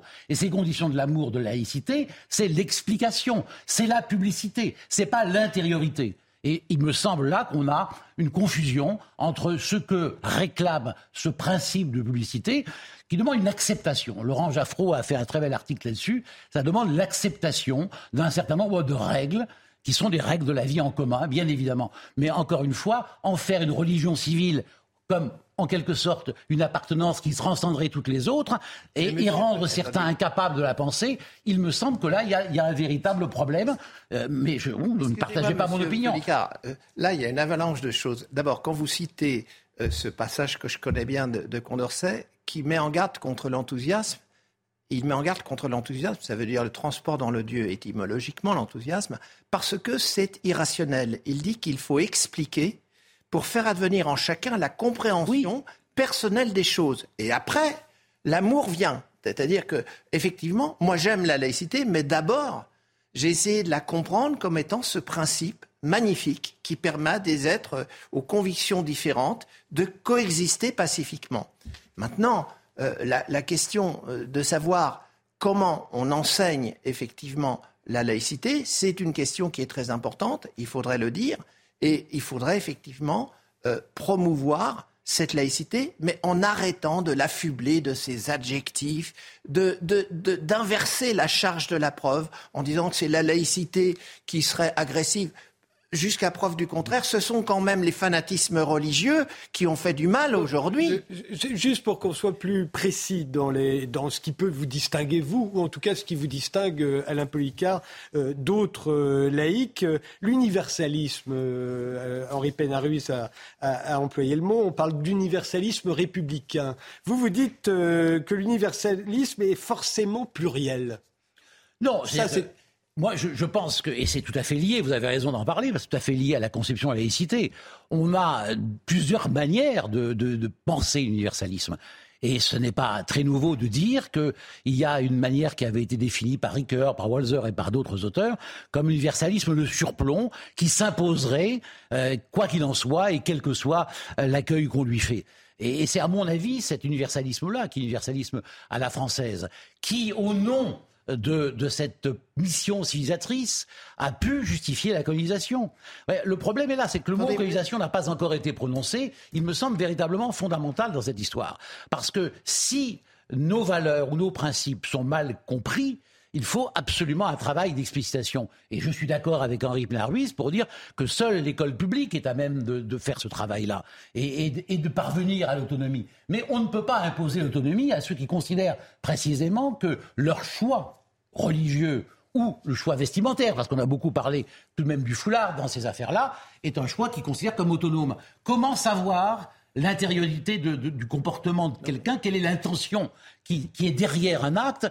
On a tendance, par exemple, à considérer que le foulard est un signe nécessairement de prosélytisme religieux. Je ne nie pas qu'il puisse l'être, je ne nie pas qu'il l'ait été, je ne nie pas qu'il puisse l'être encore, mais je ne dis pas qu'il, je dis surtout qu'il n'est pas que cela. Et à mon avis, on réduit le foulard à quelque chose qui est strictement de la, du ressort du prosélytisme. Mais je vous en prie. Désolé, euh, je me demande à qui vous pensez quand vous parlez de quelqu'un qui veut imposer l'universalisme comme un universalisme de surplomb. Mais attendez, vous êtes Ferry et, autres, et d'autres. S'il vous plaît, monsieur Vous me posez la question, je vous réponds en un mot. Vous parlez de la colonisation. La laïcité n'est pour rien dans la colonisation. Il faut arrêter de faire des amalgames. Des, On parlait d'universalisme, monsieur Henri Non, mais attendez. On parlait d'universalisme. Oui, mais ce, ce sur quoi vous vous acharnez peut-être à juste titre, c'est la prétention d'une civilisation particulière à représenter l'universel. Oui. C'est ce qu'on a appelé l'ethnocentrisme et que Claude Lévi-Strauss, à juste titre, dénonce dans Race et Histoire. Mais il ne s'agit pas de ça dans la laïcité. Il s'agit dans la laïcité d'émanciper l'instruction de toute influence d'un principe religieux ou même d'un principe d'athéisme, c'est-à-dire d'une option spirituelle particulière. Bien sûr, mais je suis entièrement d'accord avec vous Sur ce point-là, je crois qu'on peut tomber d'accord. Bien sûr, liberté de conscience, maintenant, quand vous parlez euh, des, pays anglo-saxons, je voudrais quand même vous rappeler une chose, c'est qu'en Angleterre, il y a entre 35 et 80 conseils islamistes. Mais j'ai parlé, de, qui parlé que d'un seul point à ce sujet. Attendez, je n'ai pas parlé du modèle. Non, mais la conception euh, qu'on appelle anglo-saxonne de la laïcité, c'est. Mais c'est pas la mienne. Non, attendez. Est-ce que je peux finir ma phrase Oui, mais vous me prêtez à l'encore des choses que je n'ai pas dites. Il y a des tribunaux qui, sont des quasi-tribunaux, alors que théoriquement c'est la loi anglaise qui doit l'emporter, et pour la, liberté des femmes c'est extrêmement important, qui conseillent, euh, sur la suggestion d'ailleurs de l'archevêque de Canterbury il y a une quinzaine d'années, qui conseillent les juges et qui donnent le là. C'est-à-dire qu'actuellement en Angleterre, quand une femme est accusée, elle n'a aucun moyen de se défendre si elle est d'abord, si elle passe devant un conseil islamiste. C'est ça le communautarisme à l'anglo-saxonne. C'est ça le communautarisme qui donne une autorité, qui donne un poids à euh, des euh, islamistes, c'est-à-dire des gens qui ne sont pas des musulmans euh, qui se contentent de vivre leur foi pacifiquement. On appelle l'islamisme le fait de vouloir imposer la norme religieuse de façon politique. Il y a islamisme quand il y a transformation de la religion en un projet de domination politique. Mais encore, je ne suis pas. C'est de je ne suis pas concerné par ce que vous dites, parce Il que faut se je ne défends pas le modèle multiculturaliste, qui n'a d'ailleurs pas grand-chose à voir Non, vous avec parliez de, de la, la- je parlais simplement d'un comportement des autorités britanniques par rapport à cette question du terrorisme. Je me suis limité à ça, je n'ai pas dit autre chose. Mais on veut faire de moi un multiculturaliste. Bon, et multiculturalisme et communautarisme, ce n'est pas la même chose, encore une fois. hein. Peut-être parce que vous plaidez pour le cosmopolitisme. euh, Oui, mais surtout, il y a un mot plus important encore, à mon avis, que celui-là, c'est le mot de tolérance. Et dès l'instant où on parle de tolérance, euh, qui paraît être une vertu euh, ou un principe, euh, c'est les deux d'ailleurs, hein, euh, anglo-saxon, eh bien, euh, les, les partisans farouches de la laïcité à la française, disons, du modèle français de laïcité, car il y a un modèle français, incontestablement, euh, auquel, auquel j'adhère très largement, mais, mais, mais avec effectivement des nuances euh, avec certains autres adeptes, eh bien considère que là, on est en dehors véritablement de la tradition. Or, la tolérance, tout de même, les noms de Bell, de Castellion, de Voltaire, il n'y a pas que Locke pour la tolérance. hein. Il y a Spinoza Qui aussi. a attaqué Bale, Spinoza et Voltaire Non, mais on attaque la tolérance. On attaque non, la tolérance. Mais non, qui attaque la tolérance? Ah ben moi j'ai été attaqué sur la Alors, tolérance en vous disant que c'est une notion même- multiculturaliste qui n'avait pas sa place dans la conception de la laïcité. Je ne dis pas que c'est ce que vous dites là, mais quand vous me des propos que je n'ai pas tenus, je suis bien obligé de répondre aussi à des gens qui m'en ont prêté d'autres. Monsieur Et- Policard, vous savez ce que disait aussi euh, Diderot à, à celui qui faisait l'éloge de la tolérance. Il disait il ne faut pas se fier à la tolérance parce que l'autorité qui aujourd'hui tolère peut très bien ne plus tolérer. Il faut donc ne pas assujettir les rapports entre les hommes à une tolérance qui est variable. Tolérer, ça veut dire supporter. Mais bien Et sûr, mais ça suppose une autorité qui fait supporter. Mais absolument, il n'y a pas de tolérance sans avoir le pouvoir d'interdire. Non, mais là, il s'agit de savoir. euh, il faut de la tolérance entre deux personnes qui sont euh, d'un même groupe humain et qui ont des thèses A et B différentes. Être tolérant, ça veut dire être capable d'accepter que l'autre personne n'a pas la même opinion que moi. C'est pas- c'est pas- c'est pas exactement ça. c'est vital, ça C'est pas vital dans la exactement ça. Mais la logique de la tolérance peut être effectivement très insuffisante. C'est ça que disent les laïcs. Et ils préfèrent le concept de liberté de conscience. D'ailleurs, le pasteur Rabot de Saint-Étienne disait Je ne demande pas le mot condescendant de tolérance, je demande la totale Vous liberté de conscience. vous avez dit l'essentiel. La tolérance est perçue comme une, une condescendance. C'était tol- Mais- Attendez, j'ai cité dire, euh, mes la- sources. hein. J'ai cité le, Oui, le pasteur mais je Rabot dis, je dis qu'actuellement encore, cette notion de condescendance est là pour justement disqualifier la tolérance. Il n'y a pas de tolérance sans désapprobation préalable. On ne tolère que ce qu'on désapprouve. Il y a un conflit des raisons. Et quand on a le pouvoir d'interdire, on le fait d'ailleurs dans l'éducation des enfants, on décide de permettre, on décide d'interdire en faisant le poids des raisons. Ce que Eric Veil, par exemple, nommait ce choc des certitudes. On, on compare les avantages de permettre et les avantages d'interdire, ou les inconvénients de l'un et de l'autre. Et il faut encore, une fois avoir le pouvoir, vous avez raison de le dire, le pouvoir d'interdire. Eh bien, je crois qu'on aurait gagné, me semble-t-il, dans de nombreux cas, plutôt qu'à légiférer, à tolérer. Et la loi de 2004, que, que je n'ai pas du tout contestée et, dont je ne demande pas, je le précise parce que ça m'a été prêté, euh, l'abrogation, est une loi tout de même qui va au-delà de la loi de 1905, puisque, encore une fois, la laïcité, elle s'applique aux, agents Monsieur de- du service public et pas aux usagers. Monsieur Policard, j'étais dans la Je sais que vous y étiez. Je sais La parfaitement. loi de 2004 avait un but fondamental qui a été atteint, c'était de mettre les écoles à l'abri des prosélytismes religieux. Et elle a parfaitement réussi. Et elle, elle s'applique effectivement. Moi, j'ai enseigné la philosophie, vous le savez, comme vous, on l'a enseigné pendant des dizaines d'années, et devant nos classes, nous étions tenus par une déontologie laïque. Ça veut dire que dans l'exercice de notre fonction, nous ne devons pas tenir des propos partisans, parce que nous avons des élèves de toutes origines, de toutes familles, de toutes traditions, et que nous nous devons effectivement de ne pas les blesser. Bon, la déontologie laïque s'applique aux agents et c'est bien normal, de la même façon que dans l'exercice de ses fonctions, un professeur ne doit pas arborer un signe distinctif La de loi son de 2004, appartenance. elle l'applique aux usagers. Elle l'applique, c'est pas les usagers, c'est les élèves. Oui, Il nous bien, a semblé important de mettre les élèves aussi à l'abri des prosélytismes. Oui, mais par rapport à cette loi, c'est le sens de la loi de laissez 2004. répondre à la Non, politique. par rapport à cette loi, j'ai une éthique conséquentialiste. Si elle a permis que les jeunes filles voilées restent à l'école publique, c'est une bonne loi. Si elle a provoqué euh, une sorte d'hémorragie vers l'enseignement confessionnel privé, je pense que c'est une mauvaise loi. Mais là-dessus, là-dessus, il y a des ouvrages ou des articles qui sont contradictoires. Mais encore une fois, je pense que ça serait mettre de l'huile sur le feu que de revenir sur cette question-là.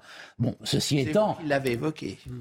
Oui, bien sûr, je l'ai évoqué parce que je dis simplement qu'elle n'est pas exactement conforme à la loi 1905 et je crois que vous en convenez, puisque vous la, loi de 1905, pour le rappeler, c'était l'État est laïque, les individus font ce qu'ils veulent, et là, effectivement, on a dit aux individus, euh, vous ne faites pas ce que vous voulez, quand vous allez à l'école, vous n'emportez pas. L'idée que moi, moi, je suis athée, hein, je le précise, parce qu'on on croit que je suis un partisan des religions.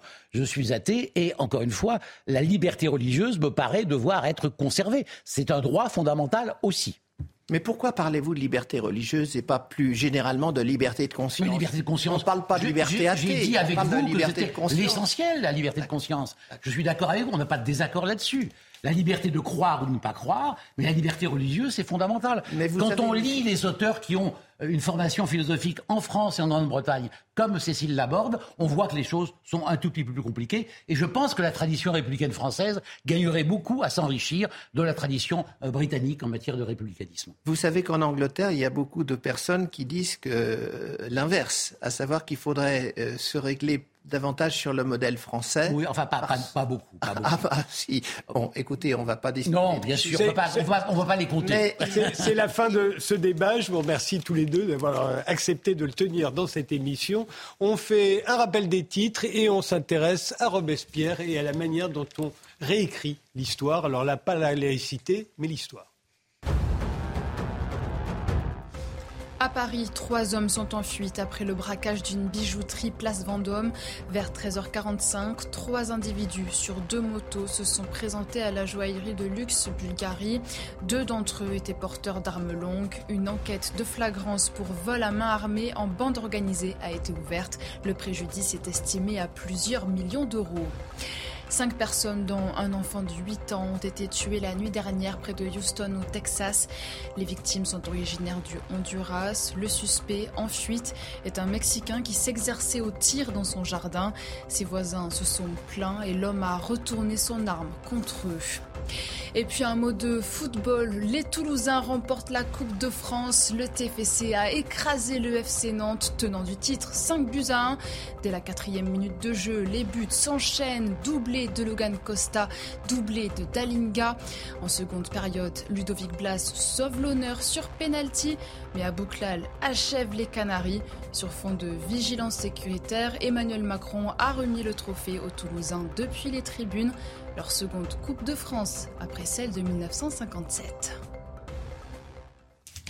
Marion Poufari, vous êtes historienne. Euh, vous venez de faire paraître Robespierre, monstre ou héros, un livre issu de votre thèse hein, sur l'image de Robespierre euh, telle qu'elle s'est forgée au XIXe siècle. Alors c'est un livre très intéressant sur Robespierre, qui reste un personnage capital de l'histoire de France, mais tout aussi intéressant sur la façon dont on écrit, on réécrit l'histoire. Euh, cette euh, histoire de France que on va le voir à travers l'image de Robespierre, on réécrit au fond en fonction des époques et des appartenances politiques. Yannick, Bosque, vous êtes le co-auteur avec Marc Bellissa de Robespierre, La fabrication d'un mythe, qui est paru en 2014, dans lequel vous traitiez déjà du sujet. Mais d'abord, je voudrais vous poser euh, la même question à tous les deux. Pourquoi Robespierre? La Révolution française a été quand même euh, faite par quantité de jeunes gens, euh, très brillants, tous trentenaires, qui ont fini par s'entretuer. il n'a été au gouvernement qu'un an, il n'était pas seul au comité de salut public, et l'on a continué de couper des tête après sa mort. Pourquoi c'est lui et, lui seul euh, qui incarne à nos yeux, encore aujourd'hui, la Révolution? Pourquoi Robespierre? Alors j'ai tendance à dire qu'en fait, il y a eu un processus de construction de Robespierre en tant qu'incarnation de la Révolution. C'est ça que j'essayais de mettre en œuvre dans mon travail. En 1830, quand il y a les Trois Glorieuses, les républicains sont très peu nombreux. Et ils pensent que la révolution, l'arrivée de Louis-Philippe au pouvoir va changer les choses pour eux. Très vite, ils se rendent compte que la liberté arrive, oui, bien entendu, pas toute la liberté, et que l'égalité politique, eh bien, n'arrive pas. Il n'y a pas de suffrage universel. L'égalité sociale, on commence à avoir des questions sur le sujet, n'arrive encore moins. Et euh, ils vont commencer à réfléchir à la tradition républicaine et à euh, exhumer des écrits. Et parmi ces écrits, c'est Maximilien Robespierre qui va remporter leur suffrage. Alors, j'aurais tendance à dire que c'est parce qu'il a légué une œuvre écrite assez abondante, qu'il est une figure importante, et on voit se construire par des travaux historiques euh, de plusieurs auteurs, notamment Albert Laponneret, et eh bien ce que moi j'appelle une légende dorée, qui va articuler Robespierre par rapport à la situation de l'époque et en faire à la fois le pilier d'une république et, euh, on va dire, à la fois sociale et euh, égalitaire sur le plan politique, le défenseur d'un droit à l'insurrection qui permettrait de renverser une monarchie qu'on rejette, et aussi, euh, finalement, le défenseur d'une religion de la fraternité. Yannick Bosque oui, je, redescendrai un peu dans le temps. Euh, ce que dit Marion Poufari est tout à fait exact. Mais il y a déjà la fabrication d'un Robespierre incarnant euh, un moment, hein, incarnant la terreur, euh, et la fabrication du concept de terreur hein, comme un dispositif politique qui serait, qui serait cohérent au moment où il est, où il est arrêté, au moment où il est, il est guillotiné. Et guillotiné. Donc le moment thermidorien est un moment où on va fabriquer un objet Robespierre qui va incarner à lui seul, on va dire, l'ensemble des, malheurs des temps. Et euh, euh, effectivement, après, il va falloir euh, nettoyer la figure de Robespierre de l'opprobre qu'elle a pu, qu'elle a pu euh, recueillir dans la mesure où les républicains, euh, reprenant consistance à partir des années 1830, euh, à partir de la révolution de, juillet 1830, les républicains, pour exister politiquement, ont besoin de nettoyer euh, ce, poids, cette chape énorme qui est celle de Robespierre, qui, est considéré comme un, incapable, illettré, incapable d'écrire un discours, euh, quelqu'un qui a une, vie sexuelle absolument, lamentable. Enfin, on n'imagine pas du tout hein, le, discours sur Robespierre, le poids que ça peut avoir. Et donc, il faut nettoyer le républicanisme de ça, et c'est le moment où on va passer de la, la légende noire qui s'est construite à partir de, de, de, juillet 1794 à une légende dorée dans la mesure où il va falloir redonner à ce personnage sa place, euh, lui donner une aura, en faire quelqu'un de, de, puissant, un lecteur de Rousseau, un philosophe, quelqu'un qui est dans les idées abstraites et qui, et qui pense puissamment, qui sait écrire, et donc fabriquer une légende dorée qui va être une, espèce mais, mais alors, quand on lit votre livre, on s'aperçoit qu'au même moment où on commence cette légende dorée, euh, basée sur l'égalité, un démocrate euh, euh, obsédé par le social, il y a aussi qui perdure, alors là sans doute plus à droite, la, légende, puisque vous parlez de légende, hein, on va garder ce terme, du tyran, du même du tyrannarchiste. Il est à la fois tyran et anarchiste. Déjà pendant la Révolution, on l'en accusait d'être anarchiste. C'est une sorte d'anarchiste sans Dieu. Hein, qui ne respecte rien, qui euh, voilà. Et, là, cette euh, euh, cette cette image de Robespierre, elle elle elle est fabriquée entre guillemets en même temps que celle du démocrate épris d'égalité. Alors, je dirais qu'elle est peut-être fabriquée un petit peu avant. C'est-à-dire qu'il faut voir que l'image de l'anarchiste, elle apparaît dès les écrits euh, contre-révolutionnaires qui paraissent sous la Révolution. C'est lié à la, définition qu'on a de l'autorité. Euh, l'autorité euh, dans une monarchie absolue, eh bien, c'est le pouvoir royal appuyé sur le pouvoir divin. Robespierre, il est vu un petit peu comme ni Dieu ni maître. Même si je caricature, voilà. Donc il y a cette conception. Chez les thermidoriens, Robespierre, c'est l'homme qui désobéit aux lois. Donc on les thermidoriens, je le rappelle, c'est ceux qui abattent Robespierre, hein. c'est ceux qui l'arrêtent et qui le guillotinent. Voilà. Donc pour une partie les thermidoriens, en tout cas plutôt on va dire les thermidoriens de droite, Robespierre, c'est l'homme qui désobéit aux lois. Là aussi, on est dans le ni maître, pas dans le ni Dieu. Mais il y a effectivement cette image de l'anarchiste qui existe qui est employée tout au long du 19e siècle, mais qui a eu tendance à disparaître. Celle du tyran coexiste, elle apparaît dans le discours girondin d'abord, et surtout dans le discours thermidorien, et elle va devenir quand même prépondérante. Et il y a même l'idée, sous la Révolution, quand on étudie le discours, que la tyrannie peut amener à l'anarchie. Donc les deux sont quand même liés, et finalement, ce qui nous reste aujourd'hui, c'est l'image du tyran, mais aux origines, il y avait l'image de Robespierre qui abat les fondements de l'autorité sacrée, voilà. Et euh, vous êtes d'accord euh, Oui, on pourrait même préciser que l'anarchie la, qui, est, euh, qui, qui, désigne Robespierre est celle qui désigne aussi la terreur. Quand Boissy d'Anglas, donc on est en l'an 3, 1795, Boissy d'Anglas c'est le personnage qui incarne ces thermidoriens de droite, hein, euh, comme le rappelait euh, Marion Poufari. Donc c'est quand, quand Boissy d'Anglas désigne la terreur, il la désigne comme un dispositif dans lequel Robespierre essaye d'incarner un roi, Hein, il voudrait être roi. Et pour arriver à être roi, il a besoin, et d'être tyran, il a besoin de développer une espèce d'anomie politique. Euh, et donc, on a la, la, désignation de la terreur, dont on imagine, nous, que c'est quelque chose de très stalinien, en fait, hein, avec des gens qui tirent les ficelles, avec une police, avec... Absolument pas. C'est absolument l'inverse. C'est-à-dire, les, ennemis de la terreur et de Robespierre la désignent comme anarchie parce que le peuple est constamment délibérant. Et le pouvoir exécutif, exécutif est totalement absent. Le pouvoir exécutif, dit-il, est un fantôme. Donc on a une, Robespierre qui incarne une anarchie, une absence de pouvoir, euh, un peuple qui est laissé à lui-même et dont on estime qu'il va l'utiliser pour euh, appuyer sa domination.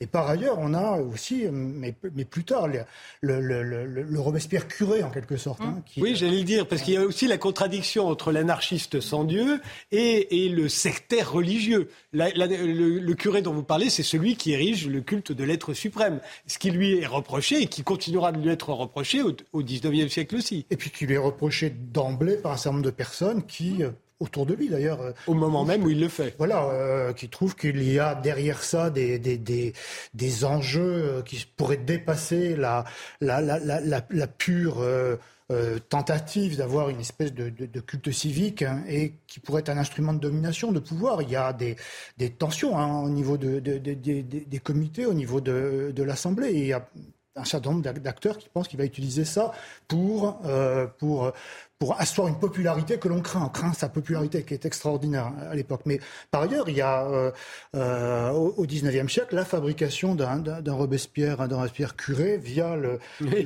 pas, via le culte de l'être suprême. Mais celui-là, le fanatique superstitieux, il a un peu disparu celui-là. Il en reste rien aujourd'hui, hein, Marion Oui, tout, tout, à fait. Alors il y a même une chose qui est très amusante, c'est que cette image du Robespierre curé qui a surtout été, euh, je pense, popularisée par Michelet, qui s'est beaucoup, qui a joué un rôle très important. Voilà, qui a joué un rôle. Est quand même le grand historien français du 19e. on étudie le lexique hein, employé euh, à propos de Robespierre par Michelet, énormément de mots sont liés au champ social de la religion.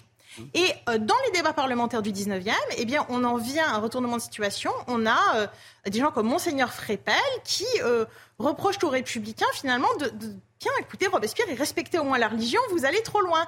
Donc c'est vrai qu'il y a une, comme une évolution de la gauche vers euh, à partir de la seconde moitié du XVIIIe siècle, après le moment 48 art, une évolution vers euh, l'anticléricalisme. Robespierre correspondait très bien à l'esprit 48 art, euh, notamment par sa, sa religiosité. Bien effectivement, c'est quelque chose qui va, qui va s'effacer. Voilà. Et, euh, puisque vous parlez de Michelet, euh, euh, que, pensent les, libéraux républicains, les, plutôt les républicains modérés Comment ils voient, parce qu'ils sont importants, Michelet est très important au XIXe siècle, ils vont dessiner un, Robespierre de quel ordre Alors, ils vont beaucoup se rapprocher de la pensée libérale de la monarchie de juillet. Dès les années 1830, des libéraux comme Armand Carrel, des républicains modérés, qui appartiennent à des associations mais qui sont hostiles au pouvoir, eh bien, trouvent que Robespierre est euh, peut-être trop tyrannique, mais aussi euh, éventuellement trop niveleur. Ensuite, avec Michelet, on va avoir le développement du Robespierre tyran, toujours clérical. La question du Robespierre niveleur est un petit peu mise en suspens, mais elle peut réapparaître de temps en temps. Et avec Quinet et la Révolution, c'est la rupture, mais une rupture qui qui était déjà en filigrane depuis 1830. On a d'un côté les républicains modérés qui disent nous, c'est la révolution sans la terreur, sans la tyrannie, c'est 89. Nous ne voulons pas de 93. Donc c'est la liberté, pas l'égalité. La liberté, l'égalité politique, oui. L'égalité sociale, non. Et Robespierre est vu comme le défenseur d'une égalité sociale, voire d'un communisme, qui ne correspond pas à à la réalité de ses écrits. Robespierre n'était pas un, communiste, n'a pas inventé le communisme. Mais c'est comme ça qu'on va le présenter. Mais, et alors, au même moment, arrivent les premiers communistes, et puis il y a les anarchistes, qui mmh. sont très importants. C'est un mouvement intellectuel qui est un peu oublié aujourd'hui, mais qui a eu un énorme retentissement et beaucoup d'influence à l'époque. Comment, eux, voient Robespierre à cette époque-là? Eh bien, euh, dans les années 1830, on est plutôt sur, on va dire, au niveau de la gauche, une légende dorée de Robespierre, mais avec déjà des républicains modérés qui ont des dissensions. 1840, les communistes apparaissent, le mot communisme apparaît. Eux, ils vont tout de suite dire Robespierre n'est pas assez social pour nous. Voilà. Donc, on va préférer la figure d'Hébert. Et les anarchistes arrivent dans les années 1850 avec la pensée de Proudhon. Et il faudra attendre. Pour les anarchistes, c'est un cas très particulier. Ils n'ont pas de héros. Ils ne mettent pas de héros en place. Il faudra attendre Kropotkin au début du XXe siècle pour qu'on trouve dans le groupe des enragés, finalement, une figure tutélaire de l'anarchisme. Et eux, ils mettent l'accent non seulement sur le manque de pensée sociale de Robespierre, mais aussi sur son autorité. Il faut bien voir que pour les libéraux, Robespierre est dangereux pour les libertés parce qu'il incarne l'égalité politique et sociale, pour les anarchistes parce qu'il incarne l'autorité. Dans les deux cas, on a une critique du Robespierre tyran, mais sur des bases extrêmement différentes. C'est quand même une figure assez extraordinaire et je pense à peu près unique quand même, puisqu'on peut absolument lui mettre tout sur le dos à Robespierre, on peut tout lui reprocher et on peut l'idolâtrer pour tout. C'est-à-dire qu'il fonctionne dans tous les sens, dans tous les domaines. Oui, tout à fait. On s'était amusé avec Marc euh, au début du dans, dans, la fabrique du mythe. Oui, euh, les deux premières pages, c'est un ensemble de lieux communs que l'on trouve.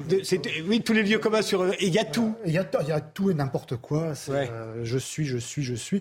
Donc effectivement, c'est un personnage qui qui est un bon un, un bon, bon, marqueur en fait d'un certain nombre d'évolutions politiques et de questions euh, politique, voir, voir, comment elle, progresse. Dire que c'est l'histoire telle qu'on l'a fait aujourd'hui, c'est l'histoire qui, qui, montre qu'un événement ou un personnage, quand il a, euh, quand il est objet de discours, hein, euh, comme comme comme c'est le cas pour Robespierre, ou un événement qui est objet de discours, il est travaillé par des mémoires, il est travaillé par des lectures, il est travaillé par des par des traditions qui sont euh, multiples, hein, variables. On étudie, on peut voir des phases, des moments où le, le Robespierre positif revient, où il mm. disparaît, où le bourdon continue de... Mais on a l'impression qu'au 19e, au fond, il, hein. il, incarne au 19e les dangers de la Révolution.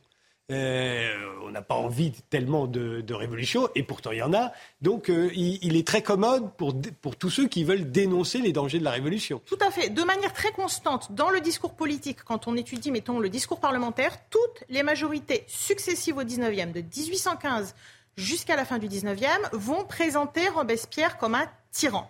Donc que ce soit à la fois des républicains modérés, la majorité de la monarchie de juillet ou bien euh, la majorité de la restauration, il y a une petite exception en 1848, mais vraiment, on a cette idée, Robespierre, c'est la menace de la Révolution. Et à l'inverse, pour euh, les personnes qui se réclament de la pensée de Robespierre, Robespierre, c'est la promesse de la Révolution. Mais on, on, dirait, la Commune, par exemple, ne se réclame pas de Robespierre, mais le Parti communiste une fois qu'il va naître en France, va s'en réclamer. Alors justement, sur la commune, on se rend compte aujourd'hui, avec les travaux de Jacques Rougerie, donc historien de la commune de Paris, que la pensée de la Commune de Paris a été fortement influencée par la pensée de la Révolution. Euh, les anarchistes, notamment la personne d'Auguste Vermorel, étaient très marqués par Robespierre. D'autres personnes de la Commune de Paris, notamment d'autres anarchistes, vont le détester. Donc il y a une diversité des mémoires au niveau de la Commune. Et le Parti communiste, effectivement, va euh, faire de Robespierre un personnage important. Par contre, l'historiographie marxiste va quand même bien distinguer la révolution bourgeoise euh, de la révolution prolétarienne. Et donc Robespierre reste un bourgeois on, dire honorable, voilà, qui était en avance pour son temps, mais ça n'est pas le, la personne idéale. Voilà. C'est très intéressant aussi de voir, parce que vous le racontez, que lors du premier centenaire de la Révolution, 1889, mmh. on évoque très peu Robespierre, alors que je me souviens du bicentenaire de la Révolution en 1989 c'est la figure centrale, et, d'ailleurs euh, plutôt euh, négative. Euh, c'est le Robespierre tyran, c'est le Robespierre massacreur, c'est même le, Robespierre génocideur que, l'on nous montre en 1989. Alors je pense qu'il y a deux causes en fait à cela. D'abord, la première cause, c'est que la figure de Robespierre est l'une des plus populaires entre guillemets dans, l'imaginaire. Elle va rester. Au 19e siècle, au début du 19e, on évoque beaucoup de figures de gens qui sont aujourd'hui beaucoup moins connus, comme Pétion, Barnave, Bailly. Voilà, aujourd'hui, dans le débat politique à la télévision, est-ce qu'on parle de Pétion? Non. Donc, il y a ça. Deux siècles après, on se souvient de Robespierre. Ensuite, il y a cet effet au niveau du bicentenaire. Moi, j'avais 4 ans à l'époque, mais d'après les travaux qui en ont, euh, qui ont été faits, on avait quand même l'effet euh, chute du mur le Berlin, réflexion sur les totalitarismes, qui a rejailli. Sous euh, la Troisième République, par contre, l'idée, c'était la naissance de la République, célébrer ce qui était vraiment le plus fédérateur, la partie 89, 90, 91, la question des libertés, d'égalité politique. On n'osait pas s'aventurer trop loin. Et même Danton, lui, a été effectivement mis en lumière, mais c'est vrai que quand on regarde les débats parlementaires, on, Robespierre est très peu évoqué parce qu'on cherche à faire quelque chose qui ne fâche pas trop. Alors qu'en 1989, c'est Danton modéré qui, est, célébré et, Robespierre euh, fanatique, euh, l'ancêtre du totalitarisme, qui est conspué. Hum. Voilà, alors ça, ça je dirais qu'il faut voir que c'est un petit peu l'héritage. Il faut aussi étudier l'image de Danton, qui est peut-être un peu moins étudiée euh, voilà, jusqu'ici. Euh, il y a cette image, on trouve Danton mis à un bol la mode, je dirais, par Michelet. Il était très critiqué dans la première moitié du 19e siècle, enfin, en tout cas critiqué. Sous la Troisième République, il va être vu comme l'homme modéré qui savait faire des compromis. La Troisième République le promeut beaucoup, les républicains le promeuvent beaucoup, et il va rester une figure populaire, mais euh, effectivement, Robespierre euh, a pris sur lui tout le poids de la terreur, de cet imaginaire, de, ce qu'on appelle la terreur. Et comme le disait euh, Yannick Bosque, il y a cette légende noire qui s'est cristallisée, donc qui, lui reste en fait. Et Danton, lui, en est, en est exonéré, alors même qu'il a participé à la mécanique judiciaire de la répression sous la Révolution. Voilà, mais c'est une question de construction d'image aussi au fil du temps. Mais c'est là où, quand même, parce qu'on parle de construction d'image comme s'il s'agit de, de publicitaire. Mais non, on parle d'historiens. Hein on parle des médias, on parle de la façon dont on nous apprend l'histoire de France. Et on voit bien à quel point on peut l'écrire et la réécrire euh, en fonction des époques, en fonction des appartenances politiques. Euh, je disais qu'il n'y a que Robespierre qui endosse comme ça tout et n'importe quoi. On pourrait peut-être dire le général de Gaulle aussi. Parce que du fait qu'il a été. Euh, on, on a dit tout et n'importe quoi et le contraire sur de Gaulle. En France, comme elle l'étranger. Euh, ses amis d'un jour devenaient ses, ennemis, du lendemain. Euh, et, aujourd'hui, on voit les, pires ennemis de De Gaulle quand il était au pouvoir s'en réclamer euh, un peu comme Robespierre. Mais tout ça ne nous incite pas à, être très confiants à l'égard des historiens.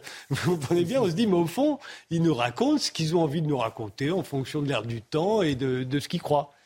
Alors moi, je dirais que d'abord, il faut l'image de Robespierre, elle s'est construite dans le discours politique. Elle s'est ensuite développée dans le discours historique et que euh, l'histoire a beaucoup évolué. Je pense que là, Yannick Boss, qui est enseignant, il pourra vous en dire beaucoup plus que moi. Euh, la méthode historique, elle a profondément évolué. L'histoire, elle a vocation par l'historiographie à réfléchir sur elle-même. Quand on faisait l'histoire au 19e siècle, des gens comme Michelet n'avaient pas du tout notre approche des textes. Ils avaient aussi, dans certains cas, ils étaient influencés aussi par la période romantique, par une vision de l'histoire. Ils voulaient construire une légende. C'était un univers mental assez différent. Donc on peut dire qu'effectivement, l'histoire du 19e, c'est pas l'histoire qu'on pratique aujourd'hui. Donc effectivement, euh, c'est notre devoir en tant qu'historien de la mettre à distance et de réfléchir sur elle. Et je dirais que finalement, tout ce qui se dit sur Robespierre, c'est aussi pour nous un matériau finalement qui permet de réfléchir, qui permettra aux futurs historiens de réfléchir sur l'image de Robespierre. Yannick? Moi, je dirais que euh, il n'y a d'histoire que contemporaine. C'est-à-dire que l'histoire, c'est pas c'est pas le passé. L'histoire, c'est le temps. Et donc, c'est le rapport qu'il y a entre le présent de l'historien, euh, qui est imbibé du monde dans lequel il est, et donc qui va interroger le passé à partir de, son présent, obligatoirement. Je vais donc travailler sur le XVIIIe siècle en fonction du, du XXIe et des questions du XXIe, qui n'étaient pas celles de, mes prédécesseurs. Ça ne veut pas dire qu'on va euh, dire des choses fausses. C'est-à-dire que la même archive, le même texte, euh, la même ligne, parfois, va éveiller notre curiosité aujourd'hui, alors qu'elle laissait indifférents nos collègues auparavant.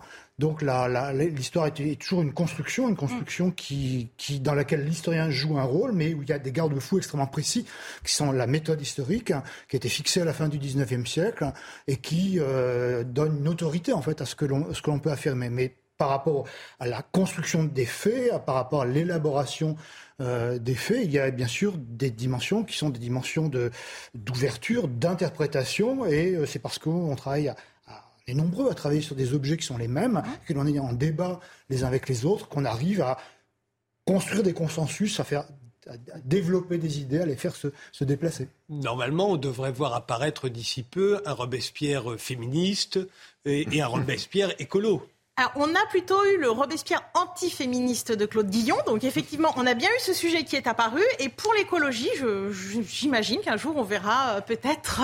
Bah, quand on s'intéressera un peu, au droit naturel et à la, nature, peut-être qu'on va retrouver des, des, filiations. Mais je ne sais pas si. Euh, Alain Policard, euh, sur. Non, non, moi, j'ai l'habitude de ne parler que des sujets dont, sur lesquels je m'estime un tant soit peu compétent. Là, moi, j'ai écouté avec beaucoup d'attention et beaucoup appris. C'est passionnant je lirai cet ouvrage-là. Henri Peña-Ruiz Oui, vous vous souvenez qu'il était quand même grand lecteur de Rousseau. Hum. Et à propos de, de, la croyance en Dieu, il lance l'athéisme est aristocratique. Hum. Parce qu'il estime, avec sa fibre sociale, que euh, les agioteurs, les gens qui s'emparent des richesses, etc., doivent être châtiés dans l'au-delà Et ça ne, ça ne peut pas se faire s'il n'y a pas de Dieu. Donc, son orientation sociale, qui est indéniable, hein, elle est mmh. indéniable, son orientation sociale, même si Hébert voulait aller plus loin que lui. mais il a lancé cette formule assez, assez bizarre, l'athéisme est aristocratique.